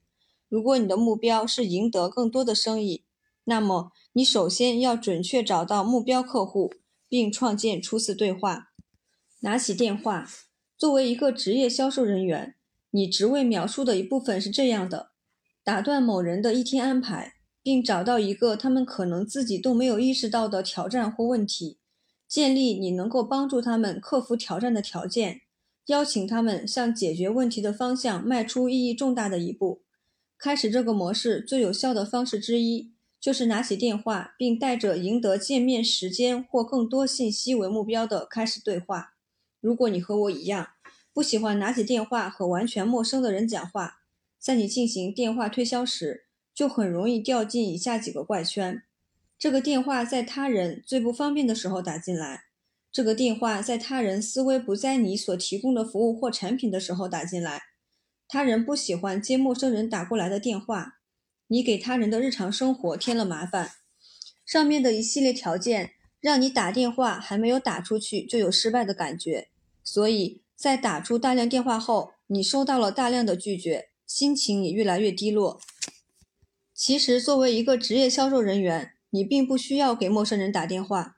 通过思考后，我们的结论是，只需要给对我们的服务和产品有真正需要的人打电话，并永远提供咨询服务。这样，电话就成了你最好的朋友。如果你想让这通电话算是成功，在电话接通之后，你就要尽快的得到信任。我是通过下面的几个步骤来达成的：一、问候。礼貌地介绍你是谁。二、陈述，通过一个双方都理解的事实来建立对话框架。三、问题，用一个简单的问答来得到对话继续的许可。让我们回到第一章讨论的名录来理解如何有效地开始每一个通话。朋友，你的朋友是那些经常联系的人，但是一般联系的目的都是社交，所以。当你因为职业原因跟他们打电话，可能会更加困难。我们可以通过第三人称来询问，以及问他们是否有兴趣。我们可以问他们认不认识可能有兴趣的人。他们很多时候会提起自己。例子：你好啊，我是菲尔。我知道你的生意进展不错，我在想你能不能帮我一把。资料：你在以前职位中或活动中认识的某个人。都有当时认识的原因。当我们联系这些人的时候，要抓住当时认识的原因来做共同话题，开展对话。例子：你好，我的名字是菲尔·琼斯。你有可能不记得我了，但是我们在威斯康星的一个会议中见过面。你现在还在印刷业工作吗？职业领域：当你在某个领域中有经验时，说话的分量也会相对增加。因为你在这个行业的经验，人们总是会更加愿意跟你联系。例子：你好，我的名字是菲尔·琼斯，我在某某杂志上看到你的信息，觉得我们可以进行合作。请问到目前为止，你们广告投放的效果怎么样啊？网络营销，我们需要带着尊重来处理通过网络营销而得到的顾客信息。在讨论你所提供的服务和产品之前。我们需要讨论他们和你的关系是什么。例子：你好，这里是菲尔。你最近访问了我们的网站，询问关于投资房产的相关问题。我看到你下载了我们的电子书，你觉得上面的信息怎么样呢？社交，在职业社交场合认识的潜在顾客都会非常简单直接，因为你们已经有了一定的联系，所以我们需要专注于真正的交易和决定，而不仅仅是跟他们见面。例子：今天很高兴认识你，我觉得我们可以建立很好的合作关系。这个星期你什么时候有空？我们坐下来继续聊一聊。地址博或大全，在杂志上或者地址博得到的信息都可以使用一个简单的脚本。你可以通过杂志或者地址博的主题开始对话，并引入你想讨论的话题。例子：你好，我的名字是菲尔琼斯，我在一个仓库业主的杂志上看到了你的信息。我们刚刚开始订阅这个杂志，我想问一下。你有没有参加过杂志社的年会呢？相同名字，在这个类别的人也会同时是上面的人之一，所以拿起电话来看看对话能够带你往哪里走吧。这些电话还是会有一定的难度，但是在确定电话的明确目的后，再介绍服务或产品的信息，不但能够简化过程，还能减少被拒绝的可能，并带来更大收益。不要使用语音信箱。当你打电话过去时，很大概率会被指引到语音信箱留言。我的建议是尽可能不要留言。如果一个人看到了未接来电，回电话的概率会比听语音信箱高很多。当你开始留言的瞬间，对话的掌控权就转移到了对方手中。所以挂掉电话，并换个时间重试吧。在不同的时间打电话。你总是能联系上对方的，保证成功的公式。职业销售人员的共同愿望就是时间都能够花在有诚意的、真正想购买的潜在顾客上，而不是那些只会浪费你时间的人。人们希望通过广告或者发传单来吸引更多的机会，但是却失望而归，发现成功并没有捷径。确实，这些方式可能会有效，并能给你带来一定层次的成功。但是我对此最大的忧虑，并不是他们的成功率小，而是即便他们给你带来了顾客，生意也不会有太大的改变。当我和那些在找更多顾客的生意人交流时，他们的目标顾客数大多数都是合理的。在多数情况下，一个星期内增加一到两个顾客，就可以给生意带来翻天覆地的变化。那么，一百个新顾客会给你的生意带来什么样的改变呢？如果你想要认真的提高销售的水平，我有一个经过试验和测试的方法，可以显著提高你的业务能力，并让你完全掌控整个过程。首先，所有人在寻找潜在顾客的时候都有着三个顾虑：一，人们已经对你的产品或服务感兴趣，所以你要对他们的需求有一个明确的了解；二，人们通常会货比三家。因此，你并没有独占商机。三、咨询时提供给对方的解决方案变少，便会失去交谈的掌控权。考虑到这几点，说服我们的潜在顾客与我们做生意会变得极其困难，因为他们有太多先入为主的想法，可以走的另外一条路完全不同。前往成功的路途没有捷径，有时候你缺的就是一点弯路和方向盘。拿起你那百人以上的通讯录，打电话给通讯录上面的人，并尽可能多的预约见面。具体目的就是让两位不同职业人员之间进行简单的试探性会议。你只需要花十五分钟聊一聊你们怎么样才能互惠互助。打这些电话应该可以给你带来十个会议。在这些会议中，首先你要确定如何帮助他们。然后询问他们对你的要求和帮助他们的方式，不要尝试向他们销售。要记住，你仅仅在建立一个真诚的生意关系。在这十个会议中，你至少有五个机会展示你所提供的产品亮点。在这个时候说这句话：“我不确定这适不适合你，但是你需要认识人吗？并介绍你的产品或服务。”用这种方式介绍你的业务是完全不会被拒绝的，而且也让你的潜在顾客很容易回答。如果进展顺利，至少有两个潜在顾客会直接向你购买。但是更好的消息是，那些不向你购买的人会介绍更多的潜在顾客给你，因为对他们来说，向你介绍人比向你解释不买的原因更加简单。你可以继续重复下面的步骤：十个会议。五个有诚意的面谈机会，两个交易。这个方法的绝妙之处就是，你和潜在顾客的会面完全没有压力。虽然你需要花时间在会议上面，但是如果一个星期两个新顾客就能够使你的生意产生翻天覆地的变化，那么十个会议绝对值得你在时间上的投资。一个会议一般在一个小时以内，你只需要在一个星期中把十个小时抽出来。作为你最好的投资，展现你的关心。在进行客户服务时，我们可以学到很多东西。大部分所学到的都是为了在获得顾客后提供更出色的服务。如果你把每一个潜在客户都当成你的最佳客户，那么他们很有可能很快就成为你的最佳客户。我能够自信地说。你在人生中收到的最好礼物，都是那些包含很多心思和感情的，而不是那些最贵重的。赢得一个顾客和开始一段恋情的过程其实差不多。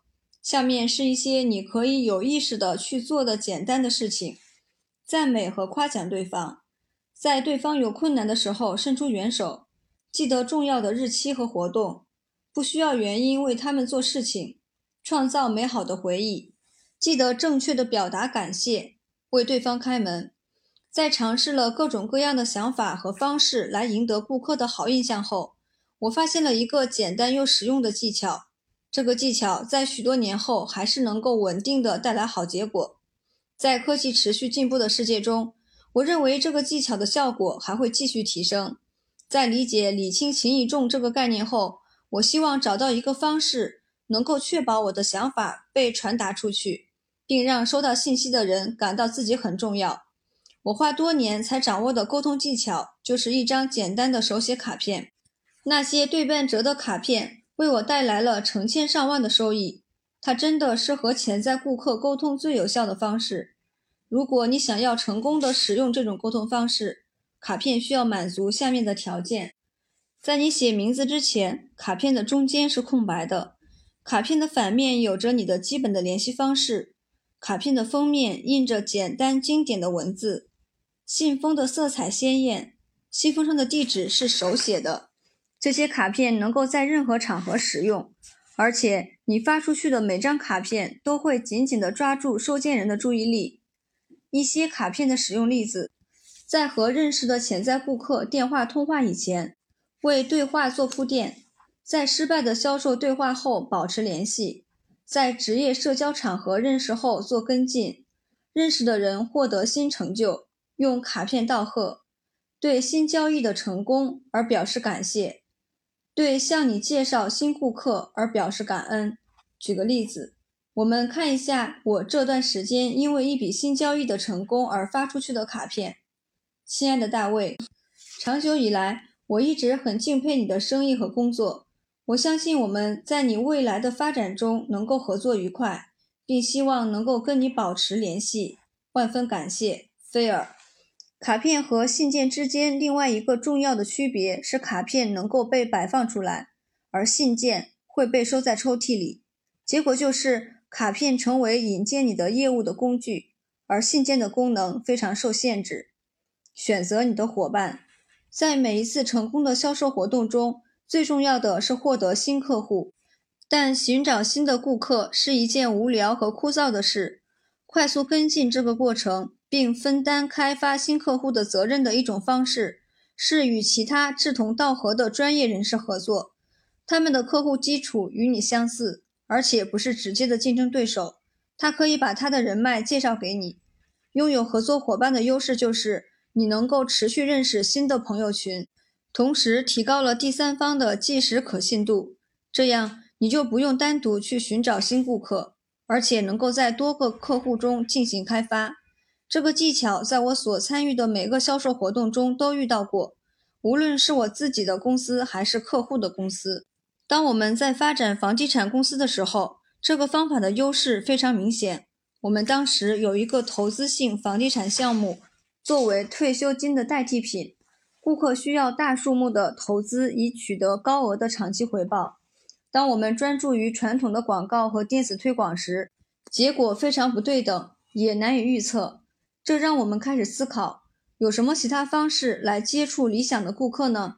很快我们就发现。我们的潜在顾客是成功的生意人和高收益的员工，他们已经是财务顾问、会计和律师的好朋友。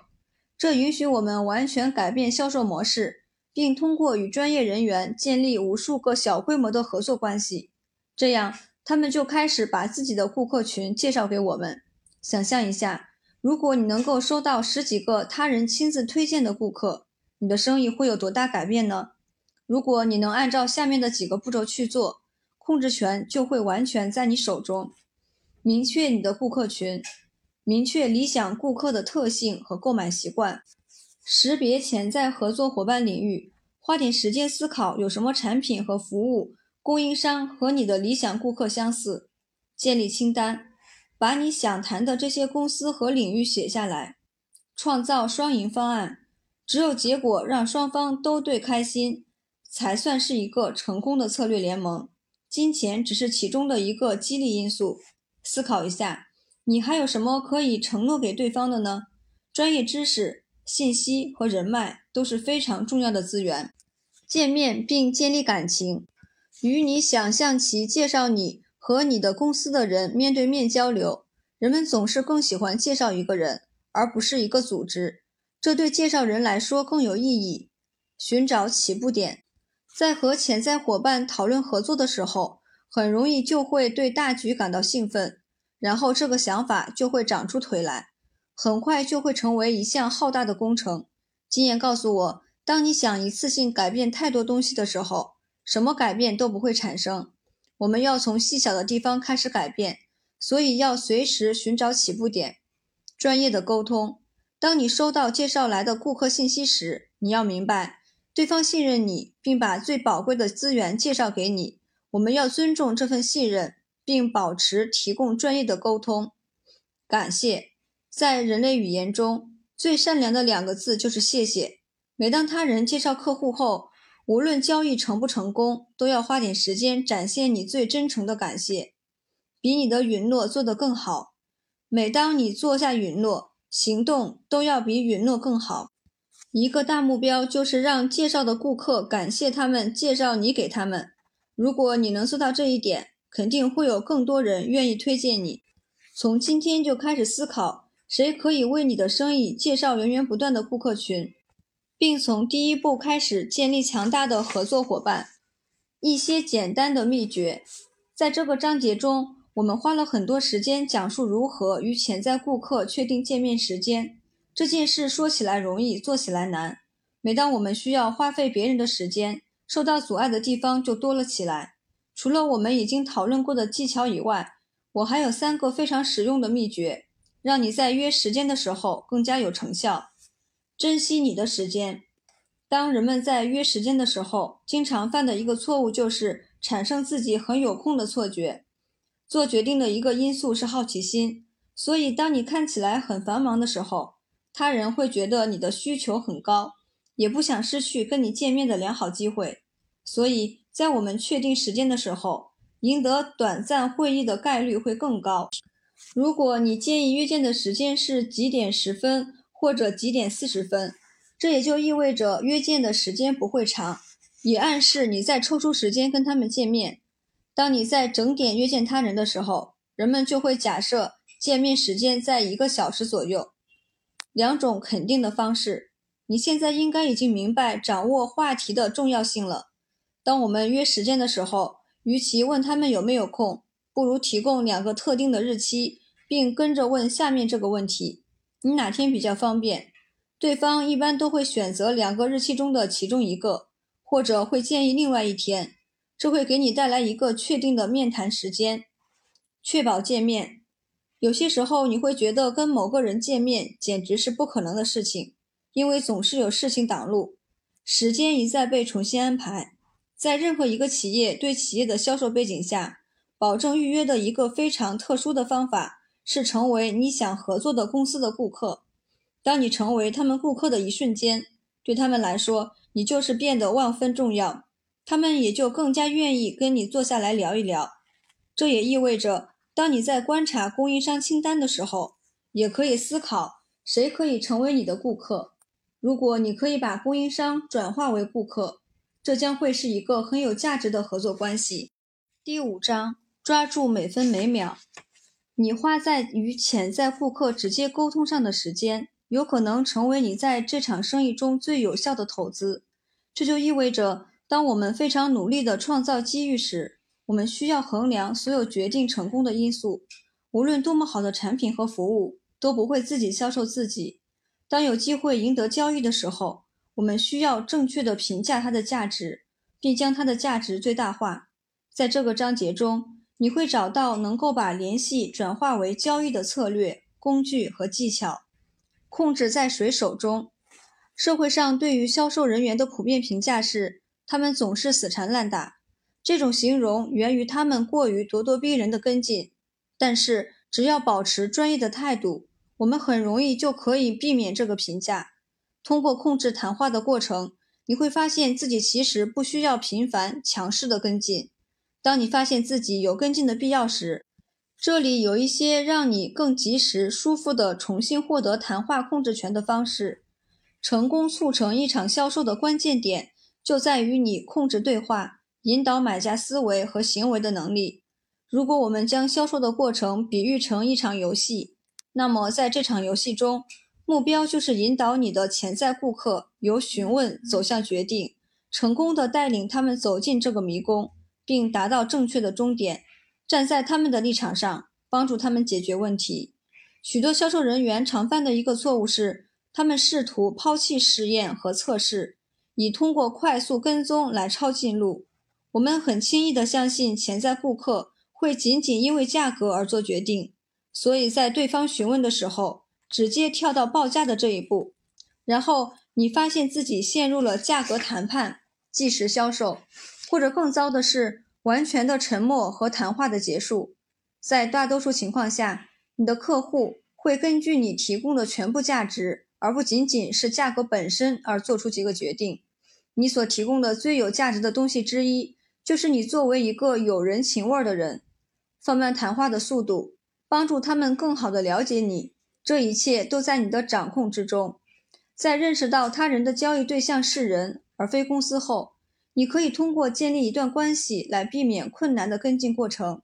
当有机会的时候，我们要尽量保持面对面的沟通。在这些与潜在顾客的会面中，你要建立融洽的关系，问一些问题来装备你自己，并为你的潜在顾客做推荐。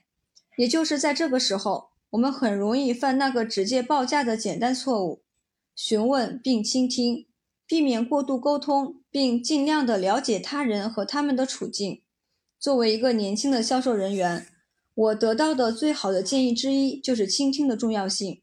好问题确实是关键，但是如果你不听或不从答案中学习，那么你就不可能充分利用手上的机遇。一个有效率的销售人员和有讲话的天赋或者能回答所有的问题几乎一点关系都没有。问一些好的问题，并倾听对方的回答，就能使成功最大化。倾听是一个很有意思的词语，在英语中，它和沉默有同样的字母组成。有些时候，就是倾听的根本。什么都不要说，允许你的潜在顾客分享信息，花点时间去倾听并记笔记。通过真正的倾听，你将会听到让你更好地根据他们的需求调整你的建议的信息。同时，也能抓住出无数潜藏在现在和未来的机会。你的目标是面对面的推荐，而不是通过电子或者邮件来推荐。这意味着，如果你不能在第一次会议中提出你的建议，你应该在离开之前安排下一次会面来讨论你的发现。这样，控制权又回到了你的手里。比起以后再约，在会面时把下一次见面的时间定下来，要简单得多。当你带着推荐再次见面的时候，我们要从上一次会面打下的基础开始，再次确认顾客的需求，并详细解释你的推荐，描述你如何帮助他们，并确保他们看到所有价格包含的内容。你的角色是为他们提供做决定所需要的所有信息，然后才能指导他们下一步怎么走。通过邀请他人立即做决定，你也就不需要打跟进电话了。你在操作这些步骤所花费的时间将会大大提高你的转化率，并减少你花在做决定上的时间。面对面的得到决定是我们的目标，但是有些时候这是一件不可能的事情。你的下一个关注点就是参与到分享决策的对话中。如果你们不能面对面的沟通，那么你就可以选择安排电话或视频会议。但是。有些时候，你还是会发现自己处于一个把信息发出去，然后等待跟进的情况之中。如果这种情况发生了，我们可以跟进下面的步骤来提高跟进的成功率。不要留言至语音信箱。当你留言后，就很难再次打个电话。在对话开始的时候，询问他们有没有收到你发出去的推荐。不要用报价或者提案之类的词语。问你有什么问题吗？这样对话的控制权又回到了你的手中。如果他们有任何问题，你的答案可以回到决定。没有问题，就说明决定已经成型。如果第一种沟通方式不顺畅，就尝试一些新方法，不要骚扰。如果值得，再尝试面对面交谈。为你的推荐添加时间限制，就像小孩子在没有吃完晚餐之前不能吃甜品一样。时间限制有着相似效果。要记住，人们不向你购买的最大原因就是犹豫不决。所有那些在黑洞中摇摆的人都会迟早做出决定。所以，当他们没有反应的时候，不要放弃。我们可以把他们放在以后再说的这个清单中，时不时跟他们保持联系。在某个时间点，他们的情况会发生改变，也有可能会需要你的帮助。实践证明，耐心能够帮助我们成功。简单的小交易，做重大决定是困难的，因此顾客的决定过程会是缓慢、困难又复杂的。当一个顾客在寻找新的供应商时，他需要做很多的决定。但是最重要的问题应该是：为什么我会选择你呢？这个问题在决定之前很少被回答。无论是推荐、评价还是第三方故事，都可以成为顾客是否选择你的因素。但是。对于消费者来说，涉及重大变化的决定可能是一个艰难的过程。想象一下，如果你需要替换一个本来可以信任的供应商，或者因为一个项目需要一些外援，选择把你的生意交给谁就是一项艰难的任务。而决定越重大，过程就越艰辛。然而，你通常可以通过简单的第一步来加快决策过程，并赢得更多的新客户。让我通过一个简单的例子演示一下。我相信你一定在外面的餐馆吃过饭，那么应该都很熟悉这个场景。餐饮业中充满了简单的小交易。当餐厅追求每张桌子的最大收益时，他们一般都会鼓励所有顾客购买饮料、开胃小菜、更多的饮料、主菜、更多的饮料、甜品和咖啡。餐厅并未把所有的决定堆在一起。而是首先通过预约和推广来把顾客召集过来，这样他们就可以在用餐的不同时间段消费食品和饮料。观察一下你的销售过程，你是把决定分成小部分呢，还是只有一个大决定？就像餐厅一样，在主菜吃完之前，很难决定是否需要点甜品。简单的小交易可以通过一个价值低的试用装或试用期开始。轻松快速地把潜在顾客转化为现有顾客。在正式建立网络之前，开发者先提供低价的审核。在签署长期合同之前，绿化公司给准备定价的一次性草坪修剪。在包下大项目之前，建筑商先派人去维修管理。在确定未来的财务管理之前，会计先帮你填写今年的税务表。在邀请他人加入生意之前，直销员先展示各种各样的产品。如果我们回到约会的那个比喻中，这就像在邀请对方同居之前一起去旅行一次。通过把大决定分解成更容易消化的小步骤，你很容易就可以从潜在顾客那里得到决定，因为他们有跟你合作的经验。你也能从众多竞争对手中脱颖而出，成为不假思索的选择。销售究竟是什么？在医疗领域中，有一句是这么说的。未诊断先开处方就是渎职。想象一下，在你去看病的时候，还没有问任何问题，医生就开始告诉你这个新药是多么管用，并鼓励你每天吃两粒。我可以想象你迷茫的心情，而且也不太可能会遵循医嘱。我们转换一下场景，如果医生在你坐下来以后，详细的询问了你的症状，做了一些化验，然后给了跟上面完全一样的建议。你对这个药的信心也就大大的增加了。我个人对销售的定义就是赢得推荐的权利，这意味着在没有一个确定的以客户为中心的理由之前，永远不要介绍你的产品或服务。你推荐的框架应该是类似于这样的：通过你所说的 A、B、C，我们推荐 X、Y、Z 给你。这个框架意味着你和潜在顾客对话的大多时间。都是专注于他们的身上，揭开伤疤。在与顾客的对话中，问题非常重要，因为它让你避免了猜测，并保证你能够赢得推荐产品和服务的权利。通常来说，销售机会活生生溜走的最大原因，就是人们没有问出或者问错了问题。我们首先要明白的就是，人们是基于情感而不是基于逻辑来做购买决定的。这就意味着。在和潜在顾客聊天的时候，我们要鼓励对方分享情感。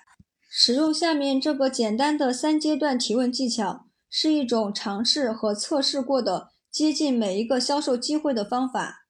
一，你的计划是什么？通过这个大而广的问题来鼓励对方分享他对未来的展望。在我的领域中，我一般都是用下面的这个问题：你对生意的计划是什么呢？这个问题的答案给我带来了十五分钟的讨论，还有对方的展望和目标的大致理解。关键是要让问题宽泛而不是具体。你提供的产品只会影响计划的一部分。然而，如果不能完全理解它，就很难理解你的角色。这个开放性的问题另一个因素是，大多数人对自己的未来都很乐观，相信未来会比现在更好。把你的建议的基础固定在他们未来的成功上，可以让你有更大的想法，让他们行动起来更勇敢。在这一系列的问题中，首先要找出是什么，然后才是为什么。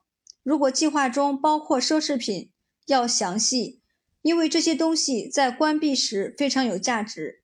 二，你的感受是什么？当你理解他们的大方向后。下一个重要的因素就是当他们达到目标后的感受。想要知道很简单，你只需要问，然后倾听。如果你想收获真正的情感，就需要准备多个后续问题，而真正的情感才是最有力量的。你在寻找的最极端的情感，比如说骄傲和痛快，我们要鼓励对方用强烈的形容词，并不要接受简单的回答，比如说感觉会不错啊。或者就那样。三，如果失败，后果会怎样？第一步和第二步是积极向上的，他们创造了基础，并于第三步显示了强大的反差。很多人更愿意避免损失而不是获利。让你的潜在顾客诚实的考虑没有实现他们的目标的负面影响，而不是他们之前的想法和感受。这给你提供了一个强大的推荐平台。大多数人都不太考虑失败的后果，而通过问这个问题，可以迫使他们去思考。一旦人们认识到失败，他们就会更加努力地去避免它。这个技巧简单来说，就是建立你的预期计划，详细说明实现这些计划后的成功，然后想象失败的痛苦。我经常把它描绘为一幅乌托邦的画面，抑制他们的情感，然后发现他们的痛苦，并使之稍微恶化。好消息是，一旦你充分的刺激了淤伤，你的演示应该是治疗淤伤的最佳软膏。如果这些流程过程，你将获得更多业务。好的问题允许你停止销售并开始推荐。简化购买。作为销售人员，主要目的就是鼓励顾客购买产品或服务。我们经常将销售人员称为决定推动者。如果你想要帮助潜在顾客做决定，你就要真正的观察你的销售手法，并保证顾客的购买过程是简单并轻松的。也就是要考虑在你和决定之间所有的障碍，并尝试消灭它们。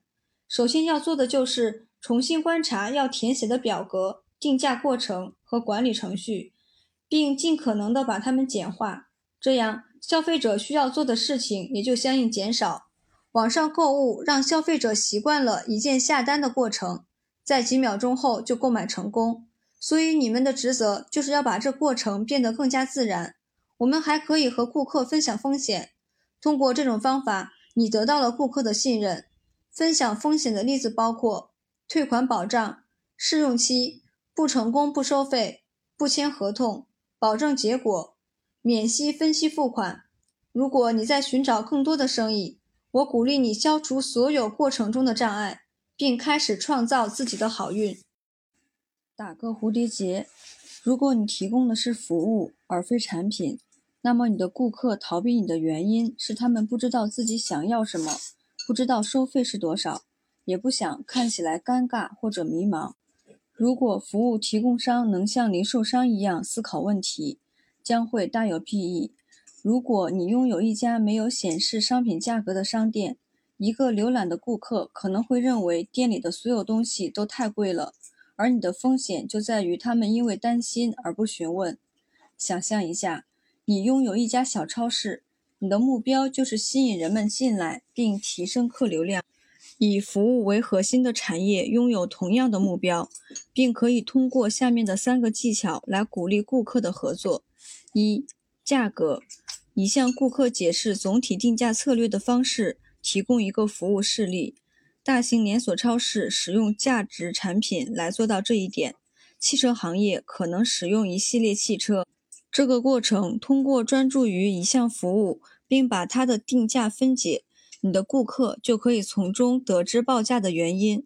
如果你对这个的价格感到自豪，这就展示了你相信自身的价值，并允许顾客理解你的市场位置。例子：会计师以价格固定的三种会员制来定价；家政公司对一房一厅的公寓清洁有特殊定价；房地产公司对一个公寓有着固定的佣金；发型师对洗吹造型就是一个价格。像这样的固定价格，允许人们决定他们能不能够支付你所提供的服务，或者至少有大致概念。这样，他们开始询问的自信心也就相应提升。二、一站式服务，价值只是一种感知，价值通过看法可以改变。如果你把几项服务合并在一起，制定一个套餐，在你的顾客心中，你的价值就高了很多。一旦买家清楚地将时间与金钱计算联系在一起，他们就会不由自主地根据你每小时的收费来判断你，而这对创造良好的关系没有帮助。通过创造高价值的产品和服务综合项目，可以提升平均交易价格，并允许你为顾客提供一站式服务。例子：设计工作室可以创造新品牌一站式服务。包括一系列有品牌标识的文具、基本的网站和品牌参考。这个套餐的潜在顾客为新开展的公司、健康和营养产品的代理商，可以将畅销的产品组合起来，并同时包含一系列的咨询和活动。婚礼计划工作室可以设计一个定价的套餐，其中包含餐饮、摄影和司仪。三、按月付款。大多数人关心的不是整体价格，而是每个月需要支付的费用。从个人角度和职业角度来说，人们考虑每月开销是很典型的。根据他们的购买习惯调整你的产品，可以让你更容易做出决定。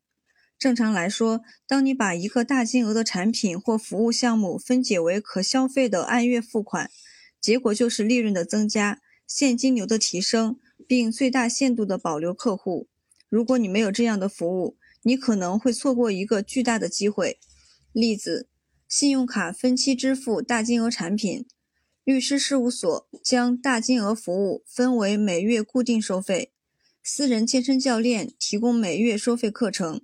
尝试将你所提供的服务转化为按月收取费用，来赢得新顾客，并建立可持续的利润。挑选你的言辞。如果你熟悉我的一本名为《精准沟通法》的书，你就已经明白在正确的时间使用正确措辞，以达到正确结果的力量。是的，语言确实很重要，就像正确的语言有助于你成功销售一样。有很多词语会产生相反的效果。当你已经把话说出口之后，再去考虑它们是否合适的话，那显然已经来不及了。我强烈鼓励你对于语言的力量进行更多的了解。大多数情况下，顾客选择你还是选择和你差不多的人，甚至什么都不选。关键就在于你是否知道在什么时候该说什么话，并能否把你的语言力量发挥到最大。当我们记得这一点后，我们也要理解如何抓住对话的机会。在这里，与其告诉你该怎么说，不如让我们来看看那些影响销售成功的常见错误。让我们探索七个在我们日常生活中经常出现的词语。如果你能够把这些词语从词汇表中删除、代替，或者甚至理解他们在谈话中产生的效果，你会对结果掌控得更好。如果第一个词很简单，两个字就可以帮助顾客决定他们向不向你购买，相不相信你，理不理解你所提供的是他们所需要的。由于这两个字组成的词语是“如果”。孩提时期，我们通过理解物体来学说话。当我们看到有物体的照片或者卡片时，我们开始把声音和照片连接起来，这就是说话的第一步。当你发出固定的声音时，他人就会知道你想要那个物体。在我们理解这个声音之后，我们学习的下一件事情就是词语，然后才学习如何写这个字。作为成年人，我们的思考方式完全相反。我们在纸上看到一个单词，或者在对话中听到一个单词，接下来我们要做的就是把这个单词和它在我们记忆中唤起的图像联系起来。图片是驱动决策的因素。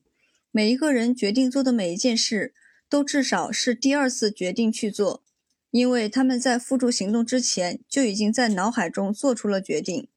如果这个词创造了选择，也创造了问题，而当面对一个问题时，人们需要决定问题的答案是什么。所以，当你在销售对话中使用“如果”这个词，你也就创造了一个条件。人们理解这个条件后，脑海里会浮现画面。并通过这个画面来决定。让我们来看一个例子：当你对某人说“如果你把这个杯子碰倒，红酒会洒在地毯上”，他人就会瞬间以他们是否笨拙而决定你说的这话正不正确。他人听你建议的概率是百分之五十。但是如果你换一个说法，那么整句话的风格就截然不同。在这个例子中，我们可以说。当你把杯子碰倒的时候，红酒会洒在地毯上，他们就会更有可能根据你的建议而行动。这个词的含义比销售对话要更大。与其使用“如果”这个描绘未来和条件的词，我们不如把它换成“当什么的时候”，把对话的时态改为现在时，这样就会大大增加你成功的机会。但是，你需要考虑的第二个词，经常能在对话中看见。但是对沟通有着强大的破坏作用，包括你和团队的对话。这个词就是“但是”。思考一下你在对话中所听到的这个词的次数。也许你正在接受表扬和夸奖，直到“但是”这个词从对方口中吐出。这个词让你忘记他人前面说的所有的话，并把全身心的注意力都放在了坏消息上。不要以为你把这个词换为“然而”就没事了。这除了让它看起来更斯文以外，什么好处都没有。我们把“但是”换为“并且”或其他字句，得到的效果就是所有的信息都能被对方倾听或者同等对待。例子：我们很愿意和你合作，并在未来帮助你的成功，但是我们真的要谈一下价格。我们很愿意和你合作，并在未来帮助你成功，现在我们唯一要谈的就是价格。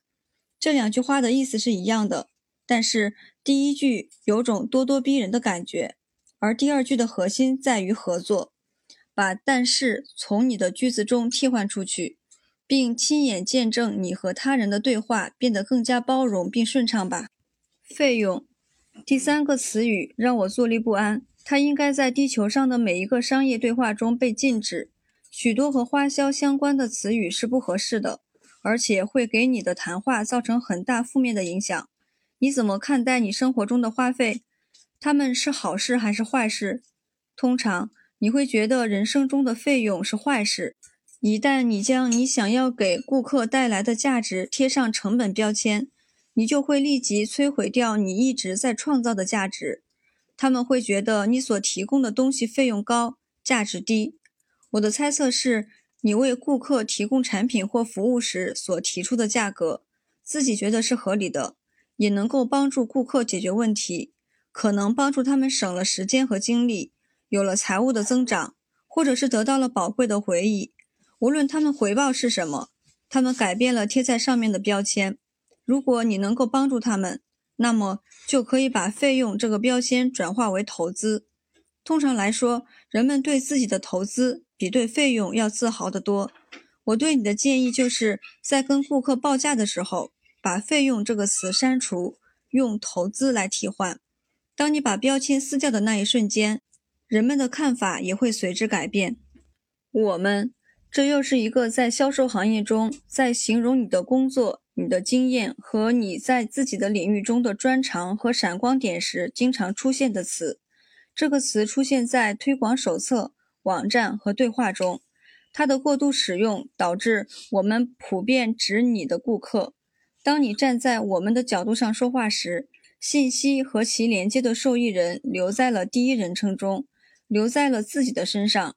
我们这个词一出现，你就在讨论自己的利益，而非你的顾客或潜在顾客，你也就很难激发他们的灵感和行动。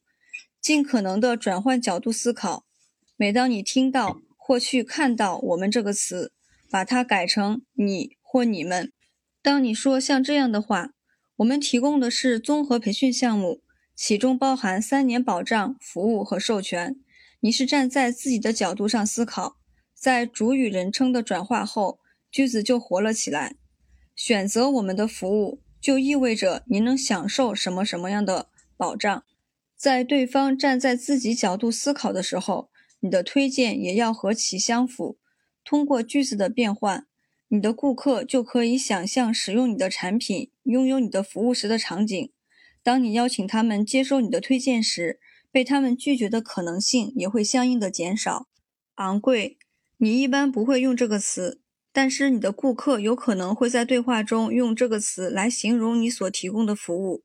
所以，我们要学会如何把这个词语转化成对自己有利的概念，以避免伤害。如果一个顾客或潜在顾客把“昂贵”这个标签贴在你的身上，那他们购买或与你合作的机会就几乎为零。这个词语只能够在做比较的时候使用。当它出现在对话中时，以对方已经对你给出的价格做下了结论。这个标签是根据以前所收集的信息所下的结论。思考一下，劳斯莱斯昂贵吗？你的回答有可能是肯定的，特别是和福特相比。但当你把劳斯莱斯跟布加迪相比，劳斯莱斯只能算是差不多。与其把一样东西形容为昂贵，让我们转换角度，换个词语。当一个人将你所推荐的东西贴上昂贵的标签时，我们可以把它说成是一种溢价选择。当你买了一个昂贵的东西，感觉像是吃亏了；当你买了优质的东西，是因为你标准高、品味好。廉价，下一个词就是硬币的另一面——廉价。如果一个人形容一样东西为廉价和什么什么，那么，这肯定不是一个你希望自己、自己的公司、自己的产品或者自己的服务所拥有的特质。所以，让我们也把“廉价”这个词删去吧。我们可以准备一些价格稍低的选项，但这不表示这些选项廉价。我知道其性价比还是很高。让我们观察一下大型超市的广告，还有其他的品牌，他们用“超值”或者“必需品”等词来替代“廉价”。这让消费者为他们基本品的消费更加自豪。问题和别人谈论你看到的问题，就像告诉别人他们的孩子很丑一样。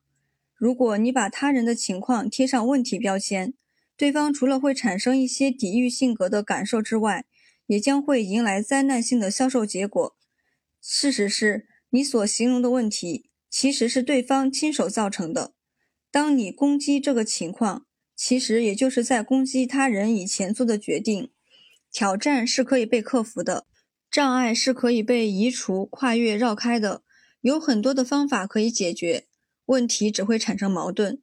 比起责备与消极的思维，前瞻性的思考能够克服面前的种种挑战，并获得积极的结果。下面的这些词语。主要的转换是把谈话的焦点从你销售产品或服务转移到你的买家拥有物品或结果上。把“如果”这个词替换为“什么什么”的时候，把“但是”替换为“并且”，把“费用”替换为“投资”，把“我们”替换为“你”或“你们”，把“昂贵”替换为“优质”，把“廉价”替换为“超值”，把“问题”替换为“挑战”。把“当我售卖”替换为“当你拥有”。你的销售展示，销售展示通常又被称为宣传计划。在销售过程中，展示是一个关键的部分。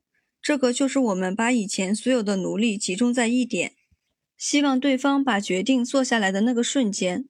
很多人都不是特别向往这个步骤。确实，这是最困难的部分。专业的销售人员都是在努力工作。也不希望受到他人的拒绝。在我开始讨论销售展示中核心的部分，以帮助你得到你想要的结果之前，我希望讲清楚展示应该在整个过程中处于什么位置。销售展示就像是一条单行道，你已经知道你的推荐适合这个顾客，你花时间去理解他，建立友谊和信任，并问了问题，这让我们有资格展示。因为我们相信自己的推荐能够帮助他们现在所面临的挑战，也就是说，在展示结束后，他们的反应会是谢谢你。通过前期的工作，你相当自信，在展示结束后，你会得到一个肯定的答复，这就意味着所有的控制权都在你的手里，你就可以轻松的在这条单行道中行驶，因为这个过程中没有阻碍，你会把所有的信息传递出去。也会把热情传递出去，并为决定做好准备。你希望人们能够一次性的把决定做好，并承诺往前走的第一步。在这时候，热情是决定的催化剂。如果你希望他人果断又有激情，你自己也要充满激情。在你推荐解决方案的时候，记得热情洋溢。销售展示的核心不是你精心准备的演示文稿、小册子或者小样包，而是你。你就是销售展示，其他的工具帮助你，但是他们不应该带领你。每个成功的销售展示，无论是六十秒的电梯谈话、耗时大半天的提议，还是一对一谈话的结尾，都应该带着目的性。在你进入销售展示之前，你先要决定人们在听完你说话后的最佳反应是什么。你希望他人跟你签合同吗？你希望他人当场就刷卡或付现金吗？还是你只想开始过程的下一步，或获取更多的信息，直到你清楚这个问题的答案，你才能建立一个胜利的销售展示。下面是精彩销售展示的三个阶段。开头，在每个展示的开始都有着两个关键的组成部分：一、布置场景。对话的开始，我们需要强调这个对话的原因，可以像这样说。今天我们在这里的原因是看看 X Y Z 服务怎么样才能帮助 A B C。你很迅速的就证明了这是一个以结果为专注点的对话。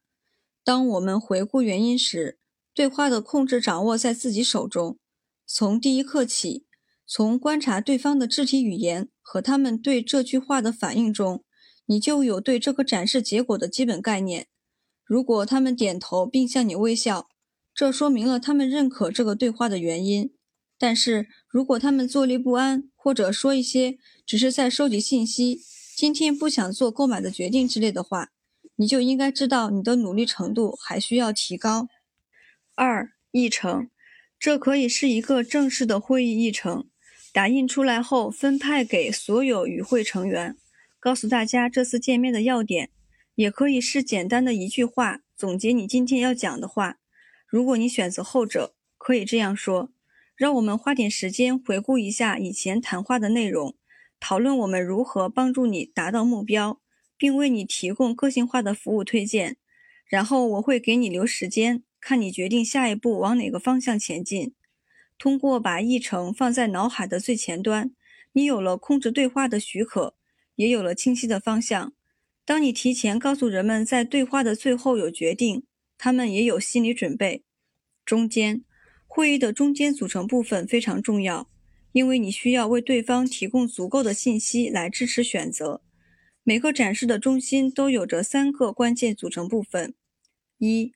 历史和经验，你要提及自己和自己所代表的公司，你希望在你的竞争对手中脱颖而出，这就是你要把握的时机。你需要讲到你在这个行业中的经验与你所合作过的人群。下面的例子能够给你带来瞬间的公信力：你负责的成功案例、奖项和证书、有名气的合作伙伴。在你分享自己过去的辉煌时。要小心，不要打击其他的顾客。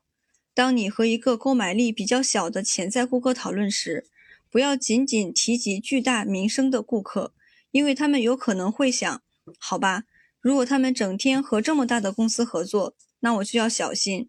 我不想成为他们能够忽略的顾客。以从什么到什么为框架建立句式，可以在这个情况帮助你。在我的生意中。我帮助从以家庭为单位的生意拥有者到财富五百强的大企业，这让人们相信，在这么多的可能性中，总有一个情况跟他们相似。经验也可以通过第三方来展示。我们不能总是自卖自夸。当我们使用顾客的夸奖和反馈时，允许我们谦逊地称赞自己。例子：很多顾客把我们形容为什么什么。就在上个星期。我的一个顾客说什么什么。如果你在网络上搜索我们，你能看到一百多个五星好评。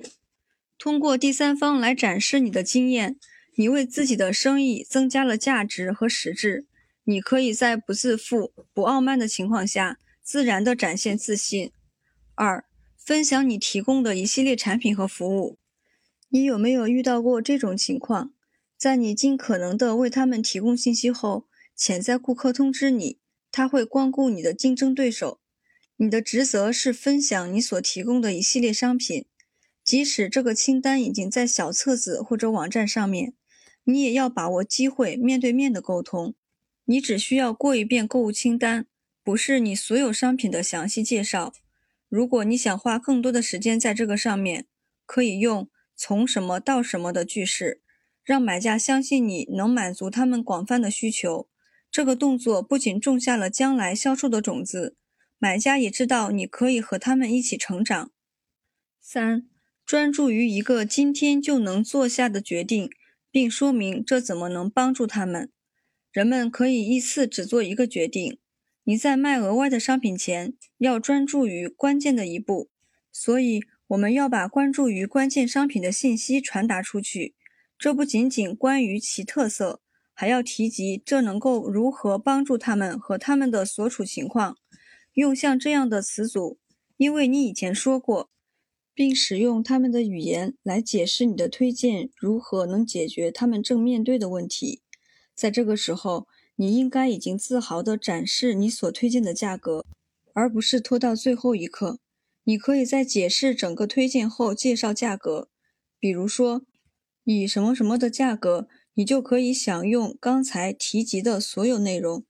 结尾，在销售展示的中间，你可能会发现潜在顾客的注意力开始分散，然后心想：这个人怎么会在最重要的部分不听呢？他肯定是不感兴趣了。但事实可能正好相反，他们脑子里可能正在想象在接受你的推荐后的美好未来，或者如何把你的想法融合在他们的生活中。因为他们没在听，或因为他们停止倾听，所以当你将他们的注意力重新集中在你身上之后，他们会想知道自己错过了什么信息，所以他们现在还不是做决定的时候。你需要一个有力的结尾。我们需要给他们一个总结，总结的全部内容就是你在开头时给他们的议程，提醒他们你介绍了自己的历史和经验，你分享了一系列的产品，并强调其中的一个推荐给他们，并且重复推荐的原因。在脑海中，他们会在每一项的前面打勾，并确定自己已经收到了所有需要的信息，因为他们确定自己已经有了所有的信息。他们剩下要做的只有决定。你可以回到展示开始所说的话，并询问他们的决定，通过带领他们走向你最开始就隐约猜到的方向，然后邀请他们走下一步。很有可能在你的销售生涯中，你需要做很多个像这样的销售展示。你的用词很重要，特别是在这种情况中，把你的销售展示一个字一个字的写下来，思考其中的组成部分。并在这个过程中建立你的信心和能力，这样在每个展示中，你都能看到自己的成长。销售成交，对于卖家来说，成交或者完成这一类的词语承载着太大的压力。如果你跟随着我在本书中阐述的法则，就会发现这些压力是不必要的。其实，交易完成的意思就是你邀请对方确认决定。如果你走到了对话的这一步，询问决定是一件非常自然的事情。你需要做的就是切断自身的成功和对方的决定之间的联系。你的责任就是帮助买家坚定果断地确认自己的行动，并协助这个过程。不要被困在操控或要求的角色中，而要把自己看为一个向导，协助对方做下对双方最有益的决定。买家都希望被引导。而对话的结尾就是展示你领导力的时刻。下面是五个常用的技巧，来帮助你走过对话的这部分。熟练地使用它们后，你就可以控制对话的方向，并往终点线迈步。假设结果，在我们分享的这么多内容中，你认识到销售其实跟咨询的步骤差不多。很多人不敢询问结果，其实是不敢面对拒绝。假设结果是咨询结尾的一个技巧，可以保证我们远离拒绝，因为你知道你的买家向你咨询，向你寻找指导。你可以做一系列的陈述句，并以一个问句结尾。如果买家回答了你的问题，这就说明他们同意那一系列的陈述句。让我们假设在听这个对话的一部分，我们正在思考什么时候在一起出去吃饭。然后发现二十三号星期四应该是最好的选择。我觉得先七点在经常去的那家中餐厅吃饭，然后九点多的时候出发去市中心新开的酒吧聊聊天。去餐厅的时候你会开车还是打车？这就是一系列的陈述句，希望对方回答问题，并同时同意以上陈述句的例子。其他的选项就是建议其他的做法，或者问另外一个问题。无论如何，这都是一个确定决定快速又有效的方法。如果你想要提高这个方法的影响力，就要有一定的姿态和自信。为了帮助信心的提升，我们要记得达到这一点之前所付出的努力。我相信你的潜在顾客会在你的展示中频频点头并面带微笑，所以你赢得了假设结果的权利。在生意中，可以举这样一个例子。我们现在就可以开始你的这个项目，在下个月中旬就可以完成，包含所有我们今天讨论的所有内容。你的投资是四百五十元。为了让我们优化时间，我这里有个简单的表格需要填写。你的地址是什么呢？在他们回答问题的瞬间，他们就同意了那一系列的陈述句，也就意味着确定了订单。顾客唯一可以做的事情就是问问题。如果他们开始问问题，你只需要简单的回答，并重复刚才的问句。条件成交，我相信你一定碰到过这种情况：顾客想要改变你的标准定价、合同条款或时间线。当一个顾客希望你能修改标准的条款时，你可以通过条件句式来重获控制。这个句式的架构是：如果我可以什么怎么样，你会怎么样吗？例子：如果我可以确保这个价位。你今天能下订单吗？如果我可以保证这个送货日期，你今天能够付款吗？如果我能够为你修改这些条款，你能够确认我们为独家供应商吗？通过这样的句式，控制权重新回到你手上，在你放弃一些优势的同时，你得到了对方的行动，这能帮助你快速的达到目的，并允许你识别对方的真正诚意。选择性成交，在这本书前面的章节中，我们讨论了一个方法，能够保证和潜在顾客见面，就是给他们两个日期，并询问你哪天比较方便。用相似的方法，我们也可以在这个阶段为顾客提供选择，加快其决定的速度。在整个交易的过程中，选择一些细节，并使用它们作为选择，来帮助提升决定过程的清晰度。你更喜欢红色还是黑色？你需不需要这个功能呢？你需要确保周末送货呢，还是随时都可以？当你限制选择时，你也能够确保对话的方向是清晰的。你要提出突出的对比，并避免模糊不清的选项。如果第一个例子变成“你喜欢什么颜色”，顾客可能会花很多时间去与你沟通的各种各样的颜色，并拉长了整个决定的过程。直截了断。我相信，在你的销售生涯中，你一定见过那些怎么都拿不定主意的人。也许他们希望你一次又一次的修改时间，他们在你的“也许”文件夹中太久了。我称这些人为不倒翁，而我们的工作就是直截了当地帮助他们做决定。你的时间是宝贵的，只有当我们不介意对方拒绝时，我才会用这个方式。这就意味着你通过“你是否会下单呢”这样的句式为对方呈现两个清晰的选择：是和否。你对这个过程的信心是关键，而无论对方的答案是什么，都是往前走的一步。这常常能带来积极的结果，因为他们对失去供应商的恐惧会促使他们做决定。总结性成交，做重大决定是一件困难的事情，小的决定总是更容易一点。通过一系列的问题把一个决定分解开来，能够帮助顾客找到他们对这个决定的信心。这是一个很好的第二次机会。你的目标是建立问题的节奏，以创造一个肯定的答案。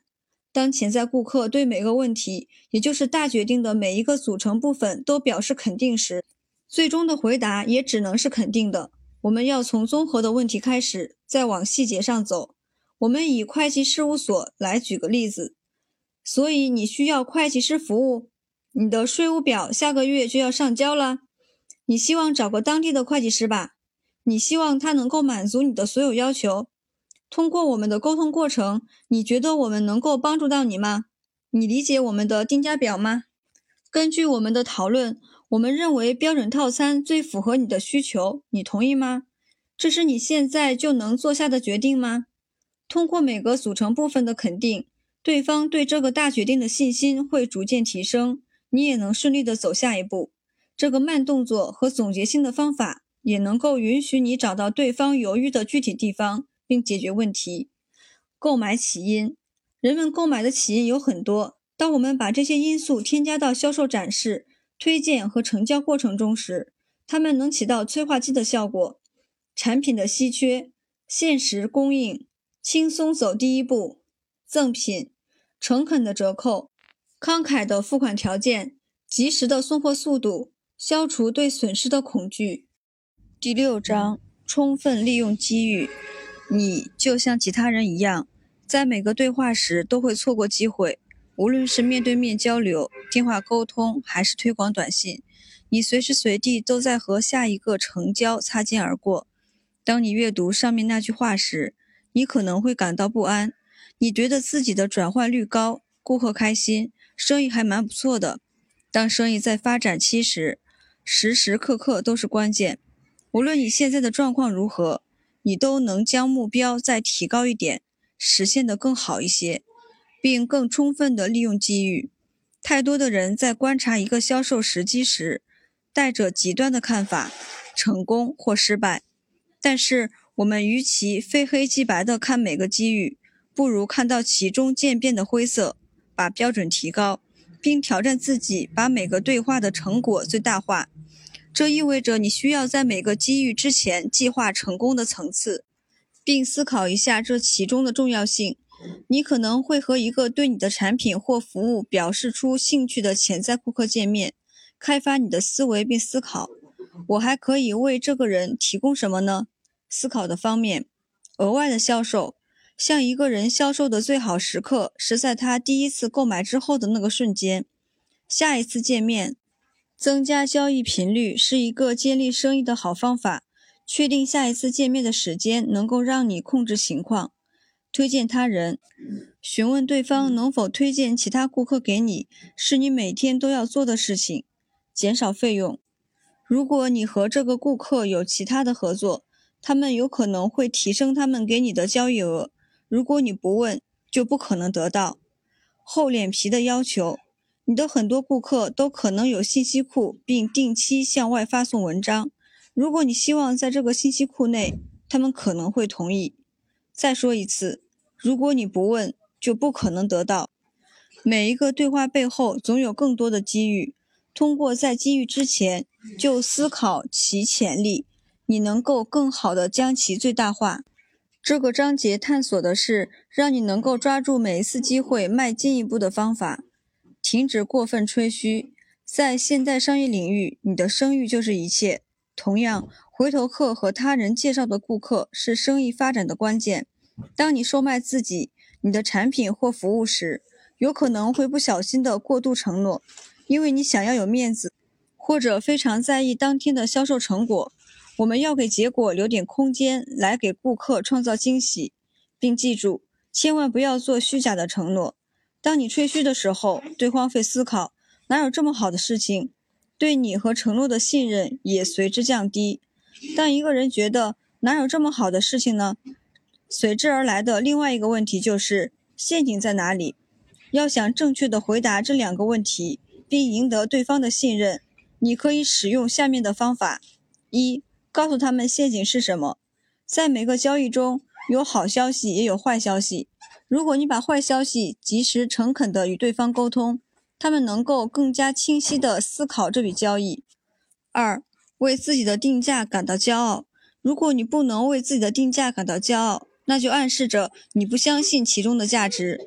你对定价越有自信，顾客对这笔交易的价值就越有信念。三、设定真实的预期。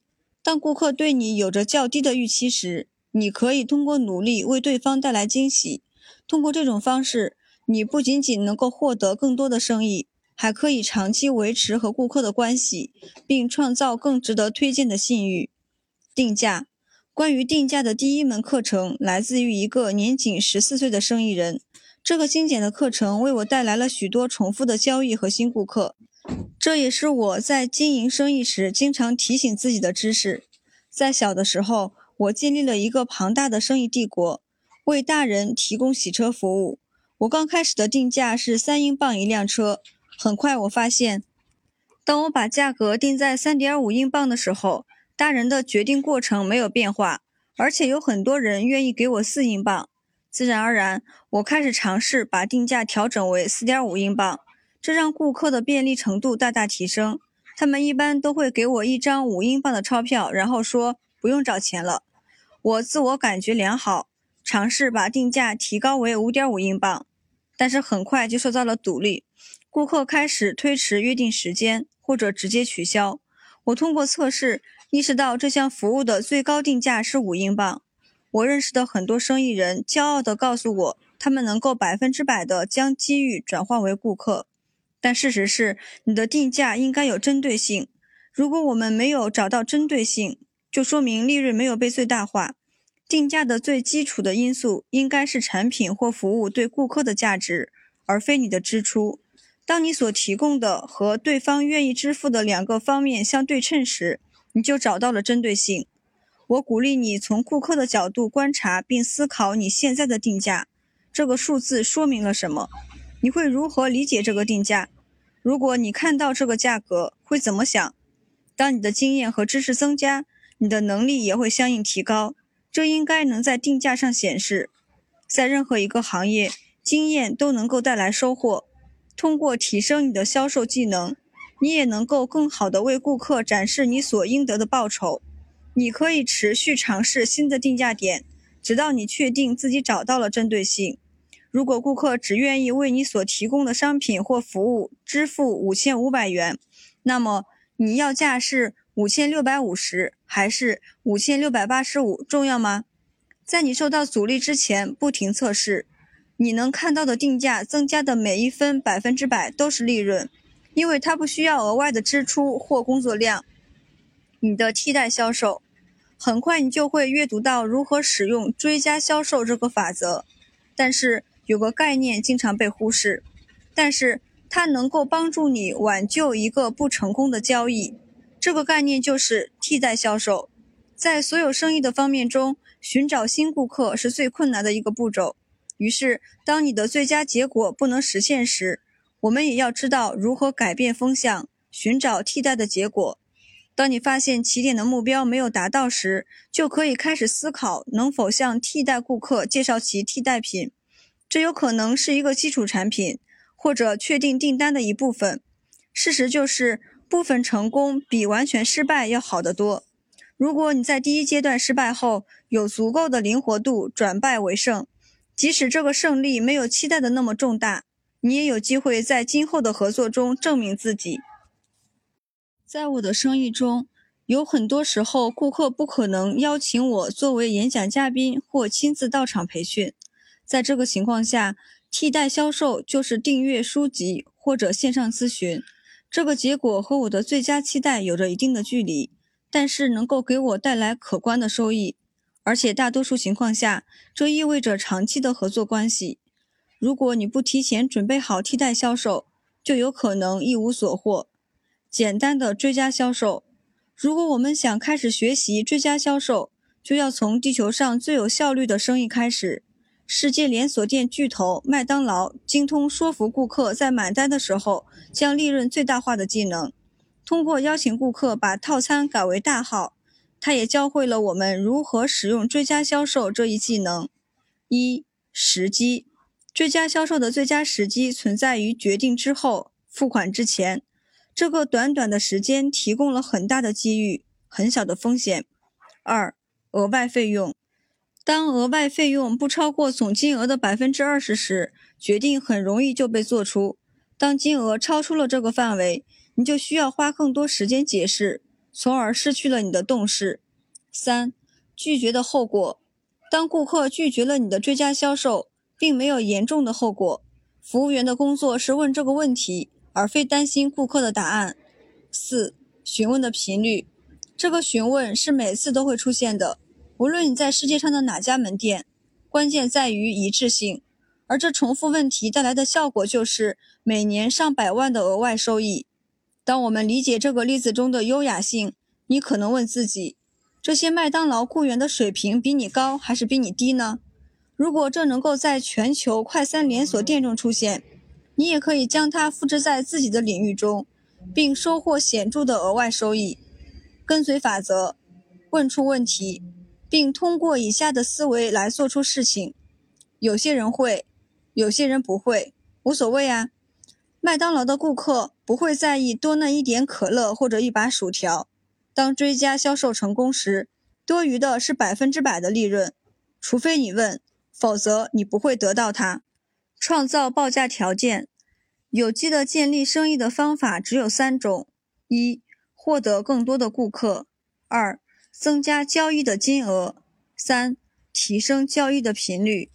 当你作为顾客购买的时候，你可以持续的观察其他商家是如何怂恿你的行动来达到这三个目的的。我希望你可以把所有的感官打开，并开始从身边的例子中学习。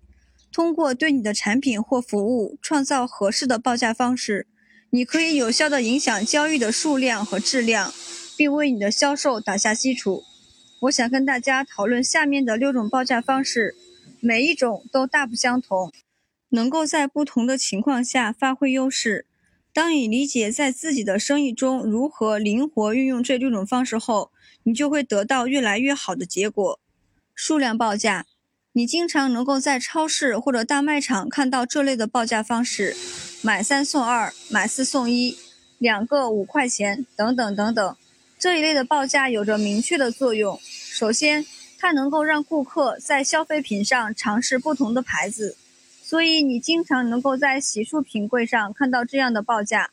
折扣给你带来的吸引力足够让你做下决定，不再购买用惯了的牌子，而且你一次买的量较大，把先用的用完之后，可能新的牌子就是你惯用的牌子了。如果只在单件产品上有折扣，你换牌子的频率就会大大减少。数量报价鼓励你一次性购买多件商品。当你好不容易把手头上的商品用完，并再去超市购买时，可能就会习惯性的拿起这个牌子的商品。数量报价还能够增加销售总数，这样顾客会习惯用你的产品或服务。折扣报价，不同的报价方式有着不同的使用原因。而折扣报价的主要原因就是清除库存，并激发新顾客的购买欲。清除旧库存对于任何一个生意来说都是至关重要的步骤。即使在服务业，你也可能需要时不时清理资料。很多教练和咨询师会将常年提供资料作为服务的一部分，但是这些资料已经不再是服务的一部分。把这些资料和产品打折出售。能够将原本是废物的资源转为利润。当你意识到并有信心认为新顾客会愿意和你长期合作后，折扣报价的第二个作用就变得显而易见。你也会愿意牺牲初次交易的利润率，以降低门槛开始长期的合作。这样的报价需要有针对性，并准备好跟进销售的内容。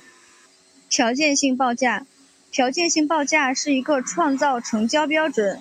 把握主动权的方式，顾客必须达到一定的条件才能得到优惠的报价。这样的标准可以是：交易金额达到一定数目，交货速度加快，提供额外的数据或信息，对选择的承诺。当我们总体的看条件性成交，可以通过以下例子来了解：本次消费满一百元后，下次交易减二十元；今天下单能得礼品一份。填写问卷并获得一个月的免费询问，带朋友来消费有折扣，条件性报价能够增长交易金额，认识新的顾客，促进品牌忠诚度，并驱动未来销售额。会员制，马斯洛的需求层次理论上，让我们理解人类对归属感的需求。当这个世界对顾客注意力的渴望越加提升。让顾客有归属感是一个很大的优势。每一个服务行业都可以建立一个会员制报价，并创造一个每月套餐。当交易的金额被拉伸到一段时间内，与顾客沟通的障碍就会减少，关系也可以就此培养，因为顾客的忠诚度有所提高。会员制也通常意味着总交易金额的增长。当你把不定时的服务转换为定期的反复光顾时，你就成为顾客习惯的一部分。通过把大额交易分成每月的服务费，你允许顾客更轻松地做决定。顾客的决定越轻松，你就越能有效地培养顾客忠诚度和建立顾客群。如果你的产品是消耗品，你希望人们多次购买的话，也可以思考如何让人们承诺于定期重复消费，这样他们会不假思索地从你这里购买产品。这就是会员制的优势，赠送礼品。这种方式的最佳例子就是逢年过节，商场一楼的化妆品柜台，你可以发现一瓶1.5盎司的香水售价52美金，一瓶3盎司的香水售价75美金。但是，当你花费满75美金，就能得到一个化妆包加一堆价值超过50美金的小样。结果就是在这两者之间选择的话。大屏因为物超所值有着明显的优势，很快这段时间的平均交易额也随之增长。在许多市场和各层次的交易中，礼品都被用来推动交易价值。从你身边的例子中学习，并观察他们是如何通过在特定的金额赠送礼品，让你必须购买多一样东西才能达到这个条件的。我们经常光顾的中餐厅，在金额超过三十五美金时赠送小食拼盘。如果你点了两个菜，金额在三十三美金左右，结果就是我一般都会多点一个菜来达到我的免费礼品。亏本出售，这个方式的主要目的是通过超低价出售商品，以吸引及招揽生意。一家英国的超市在《哈利波特》丛书新书出售时大打折扣，一本书只卖五英镑。对于这个销售好的产品，再加上超低价，大量的顾客涌进这个超市。这家超市把这个亏本出售的商品放在哪里呢？店铺的最内端。顾客被引导过店铺的不同区域。并被展示不同的商品和折扣。通过一个产品的亏本出售，这家超市得到了空前的单日交易量。同样的方式，你也可以在其他客流量大的折扣日，如黑色星期五中看到。你应该给折扣吗？大部分买家习惯性的询问折扣，这说明你应该准备好这个问题的答案。想象一下，当你购买的时候也询问折扣。特别是金额大的交易，比如说车子或者房子，当你得到了减价的时候，也就得到了满足感和成就感。但是过段时间才会质疑自己应不应该把价格再压得低一点，结果就是双方都觉得自己亏本了。当你在超市或者商场买东西的时候，你自然而然的就接受了标价，你不会再次思考标价牌上面的数字。如果每个人都为这件商品讨这个价格，你也能够付这个价格。所以，作为销售人员，我们也要努力的保护这样的一致性。在定价的过程中，改变价格的唯一条件就是成本的降低。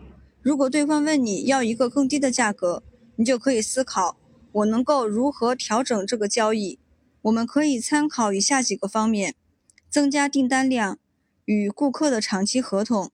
修改付款期限，与另外一家公司合作，通过评价或案例分析来支持你今后的推广。同样，我们还可以聆听他们的需求，但是与其修改价格，我们不如寻找提升交易质量的方式。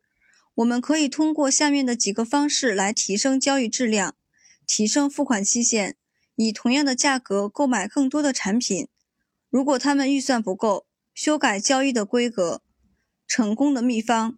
对于顾客来说，一个非常重要但经常被忽视的因素就是与你合作能够带来的便利。当交易更简单时，你今后和他们合作的概率就会更大。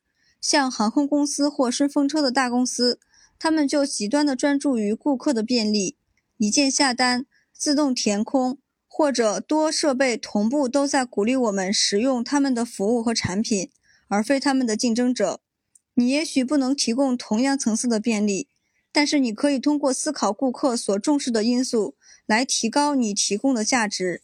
你能够想到什么方式来消除交易的障碍吗？当事情看起来复杂的时候，你能够整合并简化步骤吗？当事情不顺利的时候，你怎么样能够更好的帮助顾客呢？我与同一个印刷厂合作了很多年。即使很多厂家想要得到这个机会，我也看到了很多更低的价格。我也没打算更改我们的合作关系。我对这个厂家的忠诚度来自他们为我提供的便利。我通过打电话就可以下单，他们提供一个七十天详细时间线。如果我想修改文件，他们不额外收费，直接就完成了。晚上和周末都有人接电话。在时间紧迫或后勤有挑战的时候。他们付出了很大的努力来帮助我们，他们为我们带来的便利让我持续的选择并向他人推荐这家印刷厂。他们是我的合作伙伴。观察一下你的销售过程，并思考你如何能够给顾客带来便利。当你减少一些障碍，并准备好提升灵活度，你就能得到更多的生意。四 R 方法，想要在生意中获得成功，你需要大量的自律性。责任心、恢复力和决心。如果你仅仅追求更多、更多、更多，就会像在跑步机上狂奔那样，失去对身边事物的关注。在前面的章节，我们讨论了有价值的行动，其中一个就是提前计划与回顾。当人们可以选择更好的去行动时，他们都会尽自己所能。我个人相信，这个方式其实是在打破自己的行动力。因为极少情况下，我们真的是在尽自己所能，所以与其专注于最好，我们不如专注于更好。这样你能够发现提升的因素，并保持持续成长。为了开始这个过程，我定期的空出时间，使用这个四 R 方法来计划与回顾我的行动力。我鼓励你也这么做。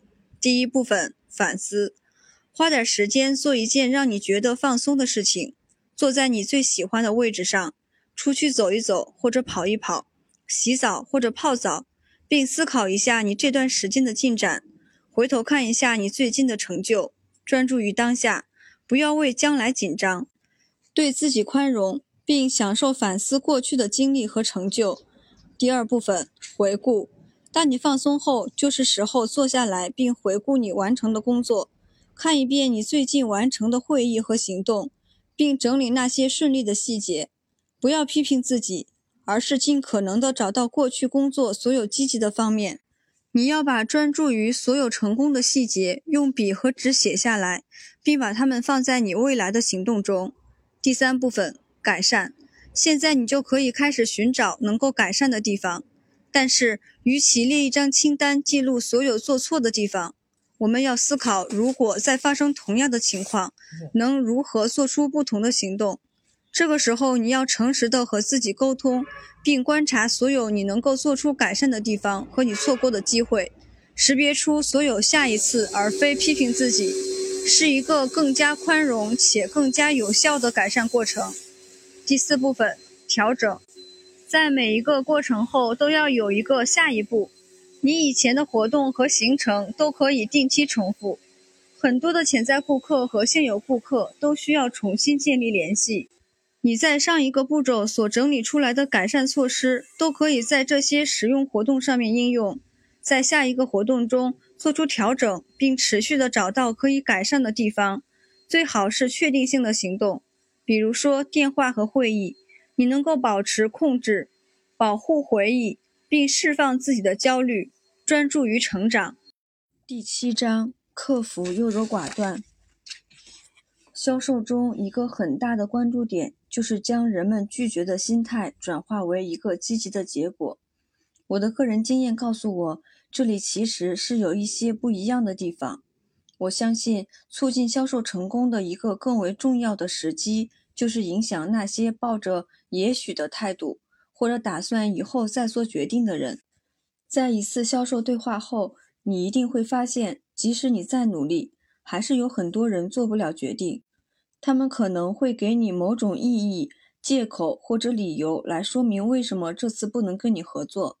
在我所从事的所有行业和我所培训的所有人中，受到的拒绝理由通常能归结为下面几类中的其中一种：时机不对，需要跟其他人商量；货比三家，对现有的供应商感到满意，需要多一点时间思考；价格太贵。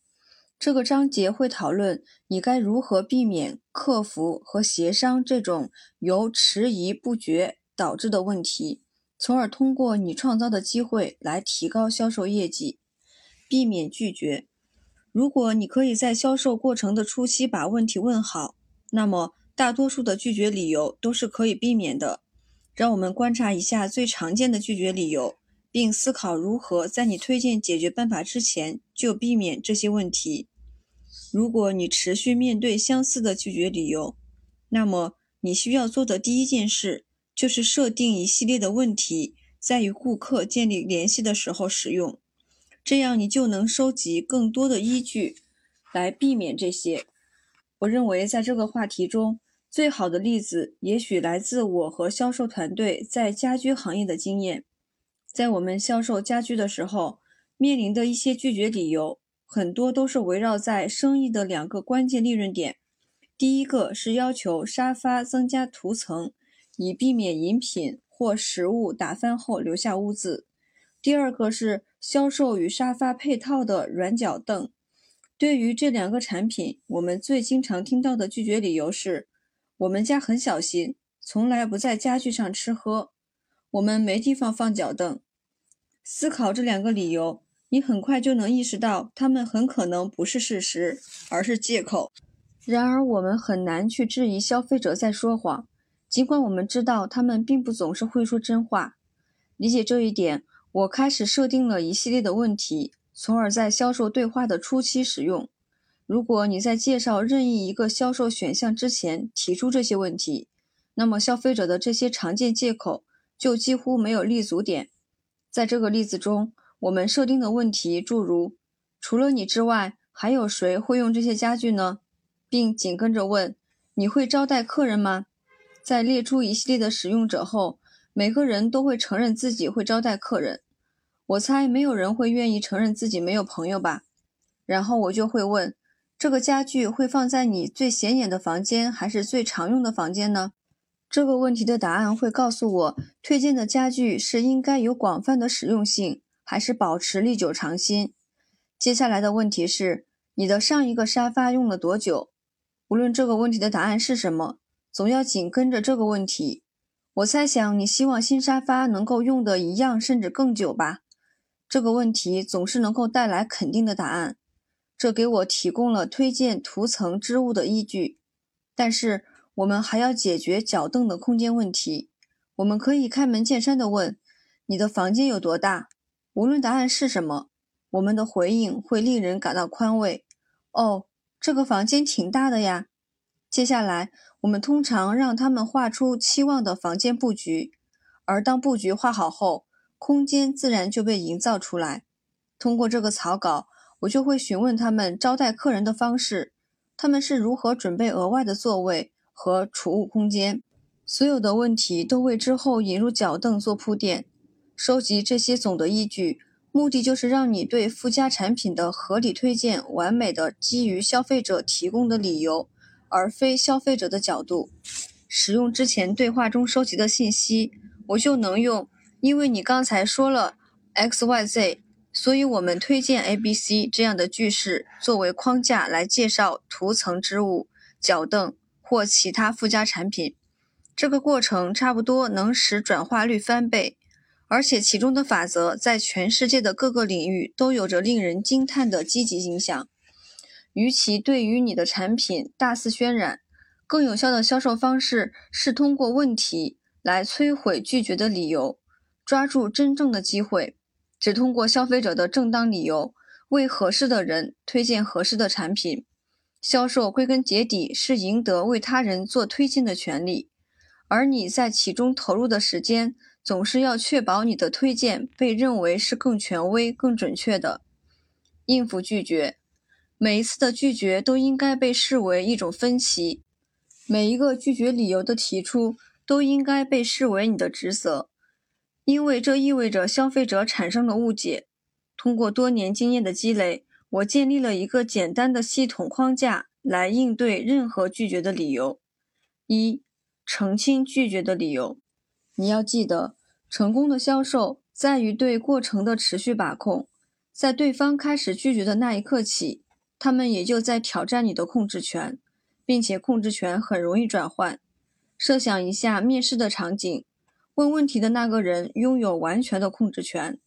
在理解这点后，我们可以把每一次的拒绝都当成问题来看待，通过询问更深层次的问题来重新掌握控制权，从而更加深入地了解对方真实的拒绝理由。一个通用的事例，也是我默认的回应方式，就是“您为什么会这么说呢？”二、赞同并道歉。当你理解每次拒绝都是意见分歧时，你就可以通过赞成并道歉的方式来。当你做到这一点后，你就搭建了一个沟通的平台。当一个人因为价格的高昂而拒绝时，你可以说：“我完全同意。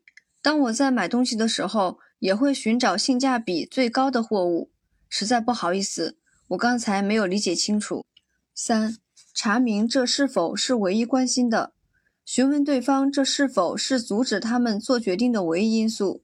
如果他们同意，你就只需解决这一个异议。如果你漏了这一步，接下来的对话就有可能演变成一场网球赛：一方持续的拒绝，一方持续的解释。四、积极的接受。你要理解，当对方拒绝你的时候，是因为他们对你所提供的推荐有所顾虑，而非完全没有兴趣。这会对你的态度产生积极的影响。五、积极的回答。当你面临拒绝的时候，你很容易就专注于自己所无法做到的事情，专注于你所能做到的吧。如果拒绝的原因是价格，那么你可以解释在他们的预算内你能做到些什么。六、简短式收尾。对方犹豫不决时，在解释完你能够做到什么之后，最稳妥的收尾方式就是简单式收尾。你可以把一个重大决定分解成五到十个小决定，并询问直截了当且赞同导向的问题。要知道，当消费者对每一个问题都是肯定答复时，他们就会同意整个决定。像专业人士一样谈判，做生意简单，但并不轻松。普通还是卓越，通常取决于这个过程最后的百分之十。这也是大多数人放弃的时刻。当谈话进行的不顺利的时候，谈判的技巧能够为你的生意成功带来巨大的贡献和回报。当我们陷于这样的棘手情况时，下面这九个简单法则能助你成为一个专业的谈判者，并确保对方理解你的思路。一，争执会以失败者告终。没有人愿意承认自己是失败者。在销售环境中，争执带来的问题是：如果你是胜利者，潜在客户就是失败者。所以要竭尽全力避免争执。二、尊重对方的观点。你不需要同意他们的观点，但是他们享有提出这个观点的权利。我们要尝试理解他们提出观点的理由以及观点本身。三、承认你的错误。如果你承认自己不知道的或者做错了的事情，那么当你知道时，分量便随之增加。四、鼓励微小的肯定。当你希望潜在顾客理解你的观点时，要多问能够引导肯定回答的简单问题。通过对这些问题的肯定回答，对方能更加轻易地持续做出同样的回复。五、说少点。有效沟通中产生误解和造成失败结果的最大原因来自倾听的不足。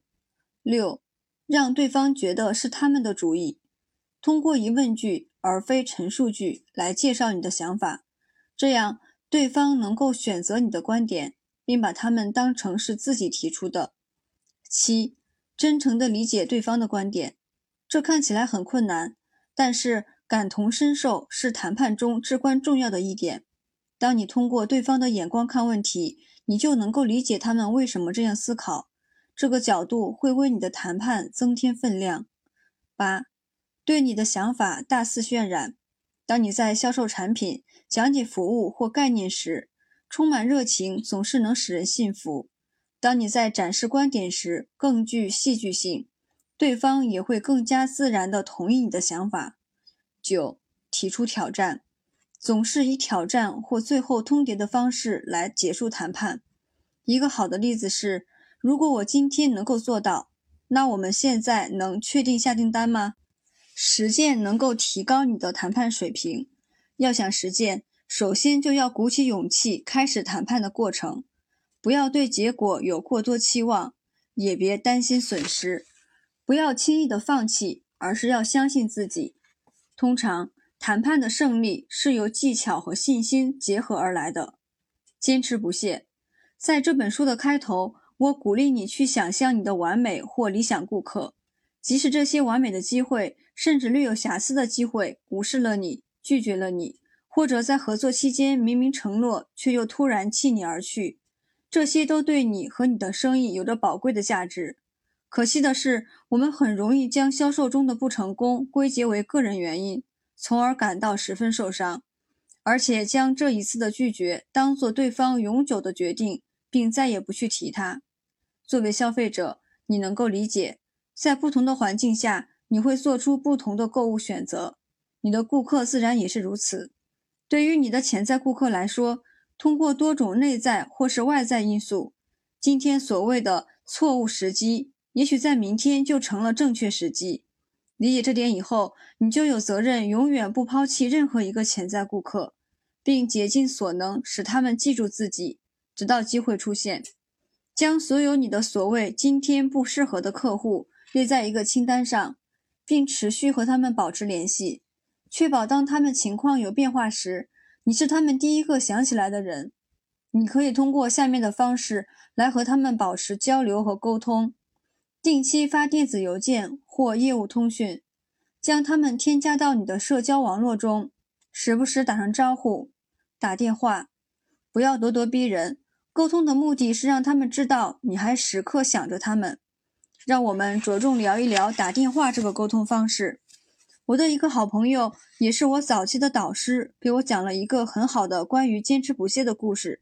因为这一品质，他获得了职业生涯中最大的一份培训合同，这支持他和他的家庭过上了舒适生活。他在每周的固定时间给他的七万顾客打电话，持续了十八个月，但是一直都是只跟对方的私人助理沟通。尽管没有看到成效，他还是持续不断的保持联系。在和对方助理建立了融洽关系后，他终于接通了七万顾客的电话，并赢得了与他会面的机会。这种坚持为他带来了一份足以改变他职业生涯的合同。毫无疑问，这结果完全对得起所付出的。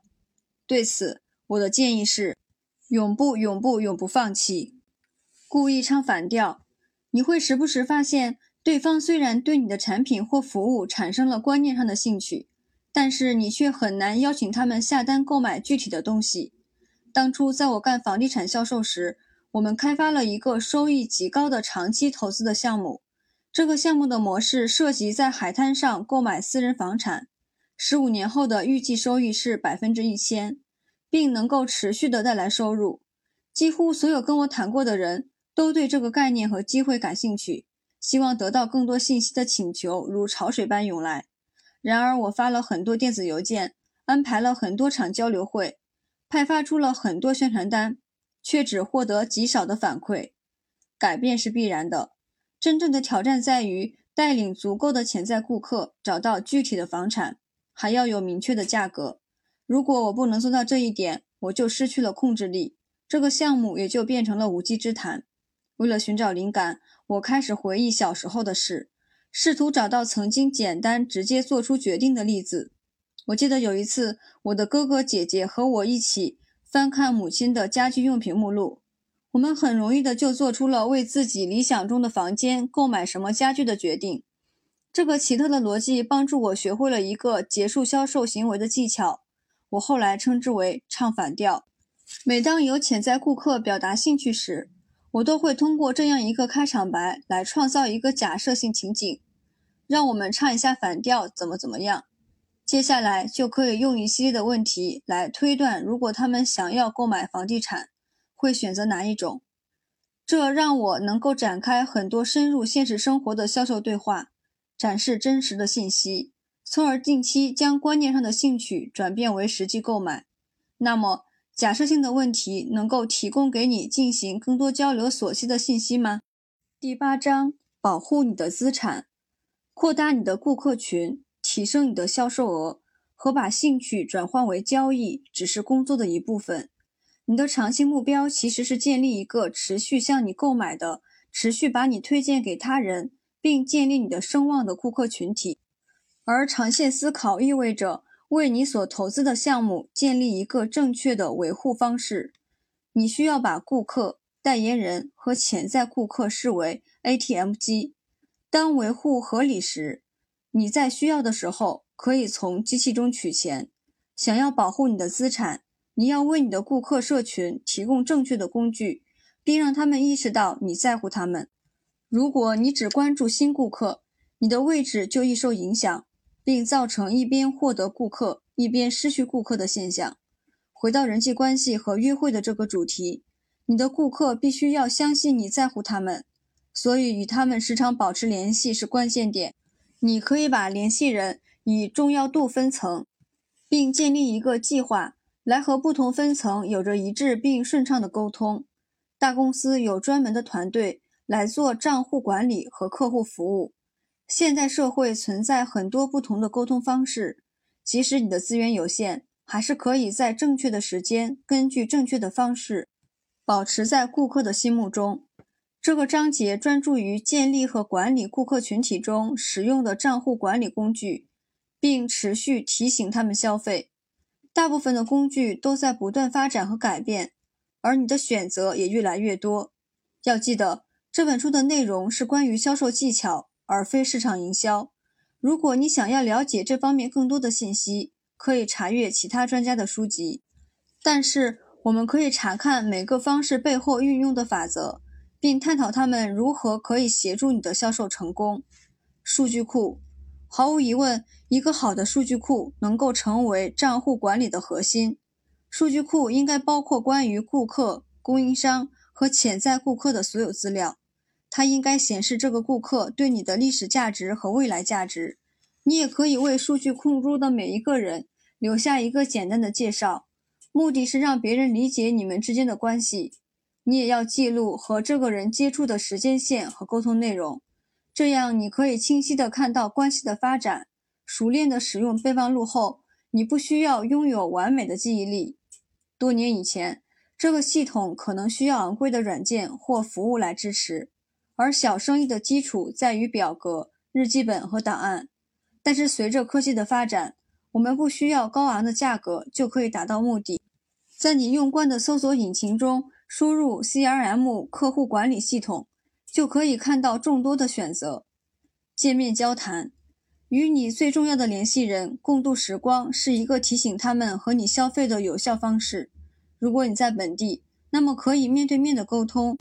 你可以短时间内打招呼见面，或者预定时间。每当你花时间和一个潜在顾客在一起，就有机会影响他们的决定。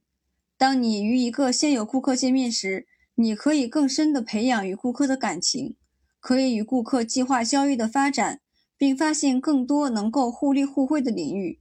当你和一个联系人见面时，你有机会分享他们的领域，并发展更多机会。开始计划你与顾客或潜在顾客的下一次见面交谈，并决定这次时间的最低期限吧。人们换供应商的很大原因是。他们觉得自己不够宝贵，面对面的时间让他们知道你在乎他们。你也可以用来自己未来的旅行计划，来联系那些外地的客户和朋友。电话交谈，我们都知道，拿起电话是一切成功的催化剂。请不要忘记你的现有顾客，要记得定时讨论他们的进展和对未来的计划。这是你确保他们对现在的购买是否满意的机会。也能够看到将来能够如何帮助他们。这种电话交谈可以是计划好的，也可以是直接打过去的。对于你的关键顾客，在确保定期联系后，对方也间接承诺让你在他们的生活和团队中想一想你在开车时浪费的时间。如果你能够有效地利用这些碎片时间，就可以创造更多的机遇。顾客信，一个与顾客保持联系的好方式。就是定期发送一份实体的顾客信，这样你确保他们会阅读这封信，并会想起你们。问题在于多久写一封信呢？我的建议是，只要有意义的内容就写，并保持适当的持续性。因为顾客信最好是实体的，这封信要保证阅读的流畅并含有图片。这封信应该被视为休息时的读物，所以也要有一定的娱乐性。实体的信件越来越罕见，所以顾客信的价值也会有所提高。这是发布信息的显眼方式。电子顾客信，电子顾客信和实体顾客信的最大区别在于，因为网上的信息丰富，只有一小部分的人会打开电子顾客信，更别说完整阅读它了。为了保持阅读量，我们需要确保发出的周期一致，这样顾客会期待收到信。我们也要注意。只发送阅读者认为宝贵的信息，推送通知充满了低质量信息，所以要想在嘈杂中凸显出来，我们需要赢得阅读者的尊敬。电子顾客信可以大批量的发送出去，所有跟你有联系的人都会收到。对你的顾客信心怀尊敬，并确保你只发送你引以为豪的内容。博客公众号，这是一个让自己看起来是领域专家的工具。把它放在你的个人网页或页面上，定期的推送你觉得阅读者感兴趣的想法和主意。有了博客，你就有地方分享信息，可以让他人更容易的找到你，并可以向你的现有顾客群分享。当你把博文的链接放在顾客信上，网站的点击量也会相应提升。博客的内容可以从你经常被问到的行业问题开始思考，并应对每个问题写出一篇完整的文章。接下来，当有需要的时候，你就和他人可以将这些文章分享出去，并当作资源来使用。你的效率由此增加，也顺带培养了你在这个领域的职业声望。领英账户将现有顾客在领英链接起来，能够给你带来极大的效益。首先，你可以通过对方的领英账户探索他们的职业生涯，寻找能够协助他们的其他方式。其次，你也可以找到他们的工作邮箱来联系他们。如果工作邮箱的邮件打开率比个人邮件有显著的提升，你就能够更加有效地和对方沟通。还有一个益处就是，即使你的联系人换了公司或领域，你还是可以和他们保持联系。在引领中，你还可以创建小组。通过为顾客创建小组，你有了新的沟通方式，并开始培养顾客之间的关系。你也就进一步加强了你在这个领域领导者的影响。网站，你的网站是一个管理现有顾客的好工具。每当有人访问你的网站，特别是现有顾客，你就有机会向他们介绍更多的产品和服务。如果你为顾客提供资源，就要确保他们能在你的网站上找到这些资源，并在寻找资源的过程中放置折扣链接和其他推广内容。你的社交网络和电子顾客信都可以将人们引导到网站上，而合理放置的折扣链接会给你带来更好的结果。通过将一同使用的产品和服务在网站中放置在一起，你的顾客会一再访问你的网站。他们很快就能发现你能够帮助他们的其他方式，你的价值在他们的心中也就得到了进一步的提升。聚会，大企业都知道，当最有价值的顾客在一个优质场所聚会时，能够产生更大的价值。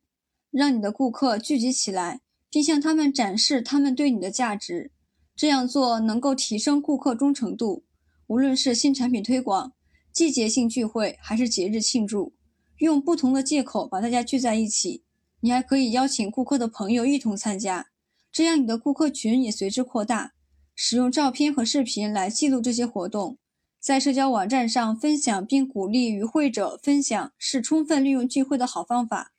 信件，把事情简化。并专注于你已经在给顾客发送的文件、结算单、提示甚至发票。每一份文件都是一个销售机会，因为每当你发送文件出去，都可以携带更多的信息。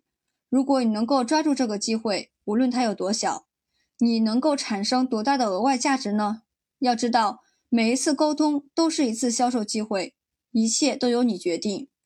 邮件沟通和电子顾客信不同的是。这个信息的目的是触发阅读者的反应或行动。有效使用邮件沟通的例子如下：你有和收件人沟通的许可，你的邮件有着明确的广告对象。当你确定了正确的顾客群后，你有着以下的障碍需要克服。障碍一：让对方打开你的邮件。说实话，让对方打开你的邮件已经是很困难的一件事了。你的邮件标题要能够抓住对方的眼球，你的邮件地址要值得对方信任。和新闻一样，标题写得越好，点击率就越高。你的邮件主题设计的核心应该是影响对方打开你的邮件，而非解释邮件的内容。当人们看到邮件的主题时，最佳的反应应该是好奇心。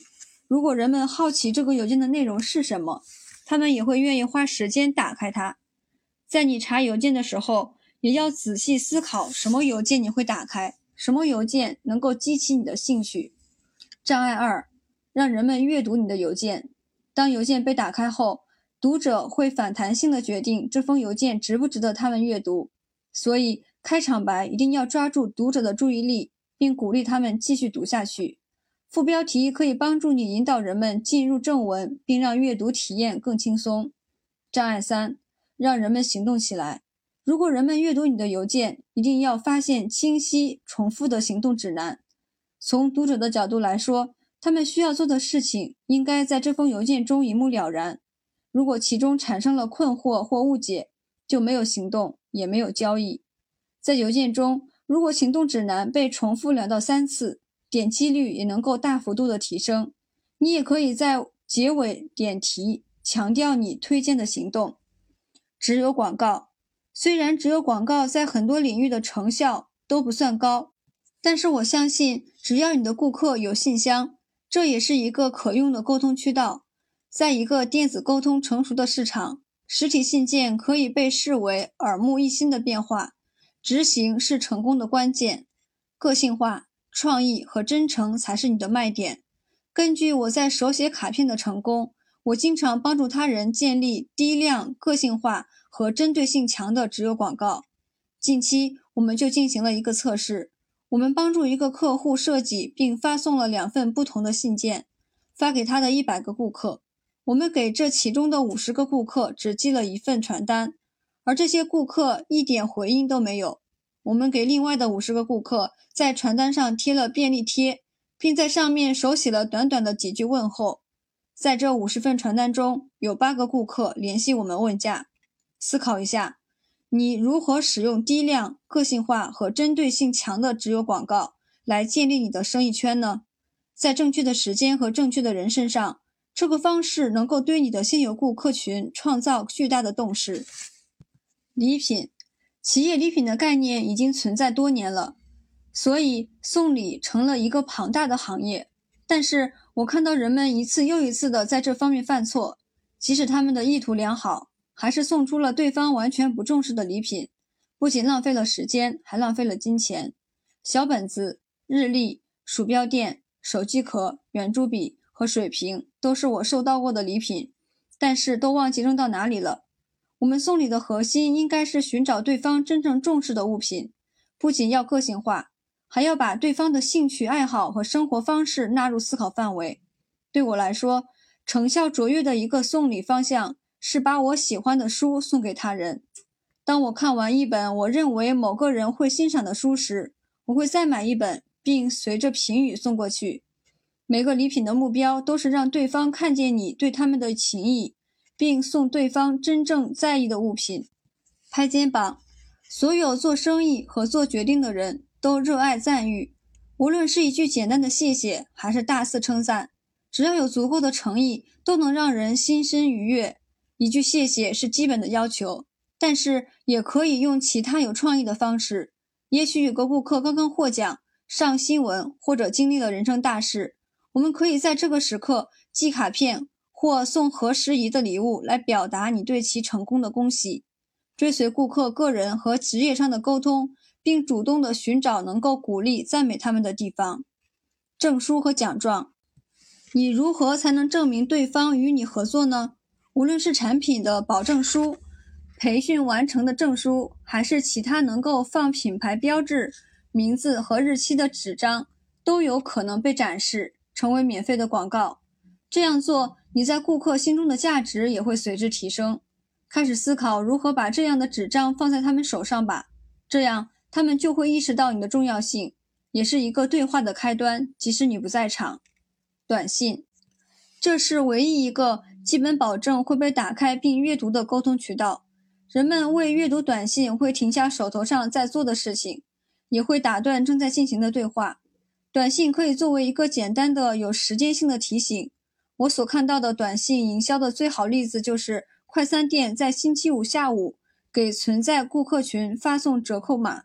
请认真的想一下，在你的行业中，如何使用短信提醒他人有快到期的折扣，邀请他人前往聚会或见证在共同领域中的大事件。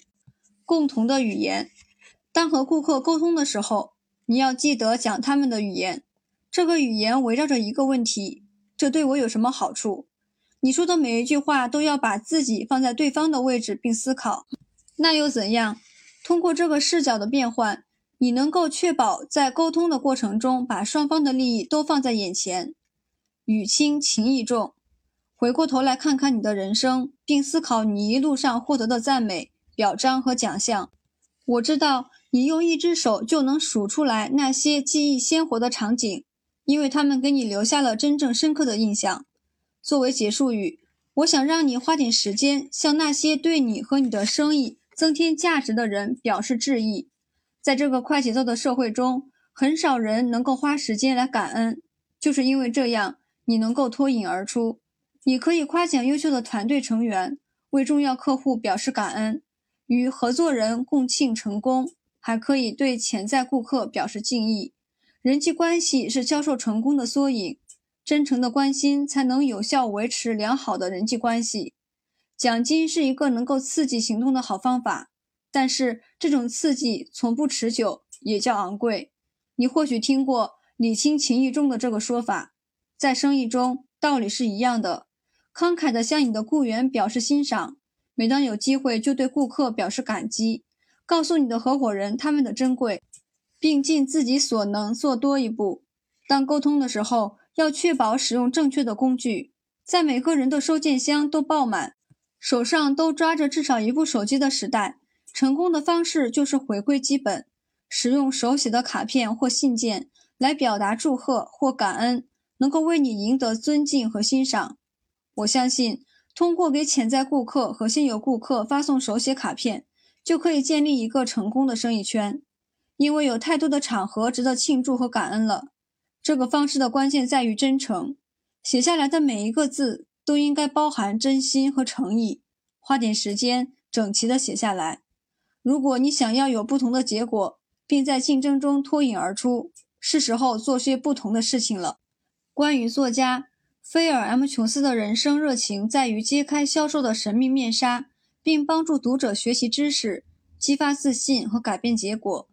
作为五本畅销书的作者与英国优秀销售和营销奖最年轻的获奖者，菲尔是世界范围内最受欢迎的销售教练之一。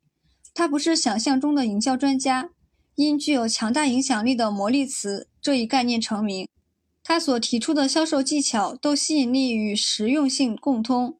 他的知识和经验可以被简化为下面三个步骤：获得更多的顾客，让他们一直光顾，每次光顾花的更多。通过横跨五大洲、五十多个国家和上两千个培训课程，菲尔的日程安排的非常紧凑。不在路上的时候，他不是在处于美国纽约市的公寓。就是处于英国白金汉郡的小木屋。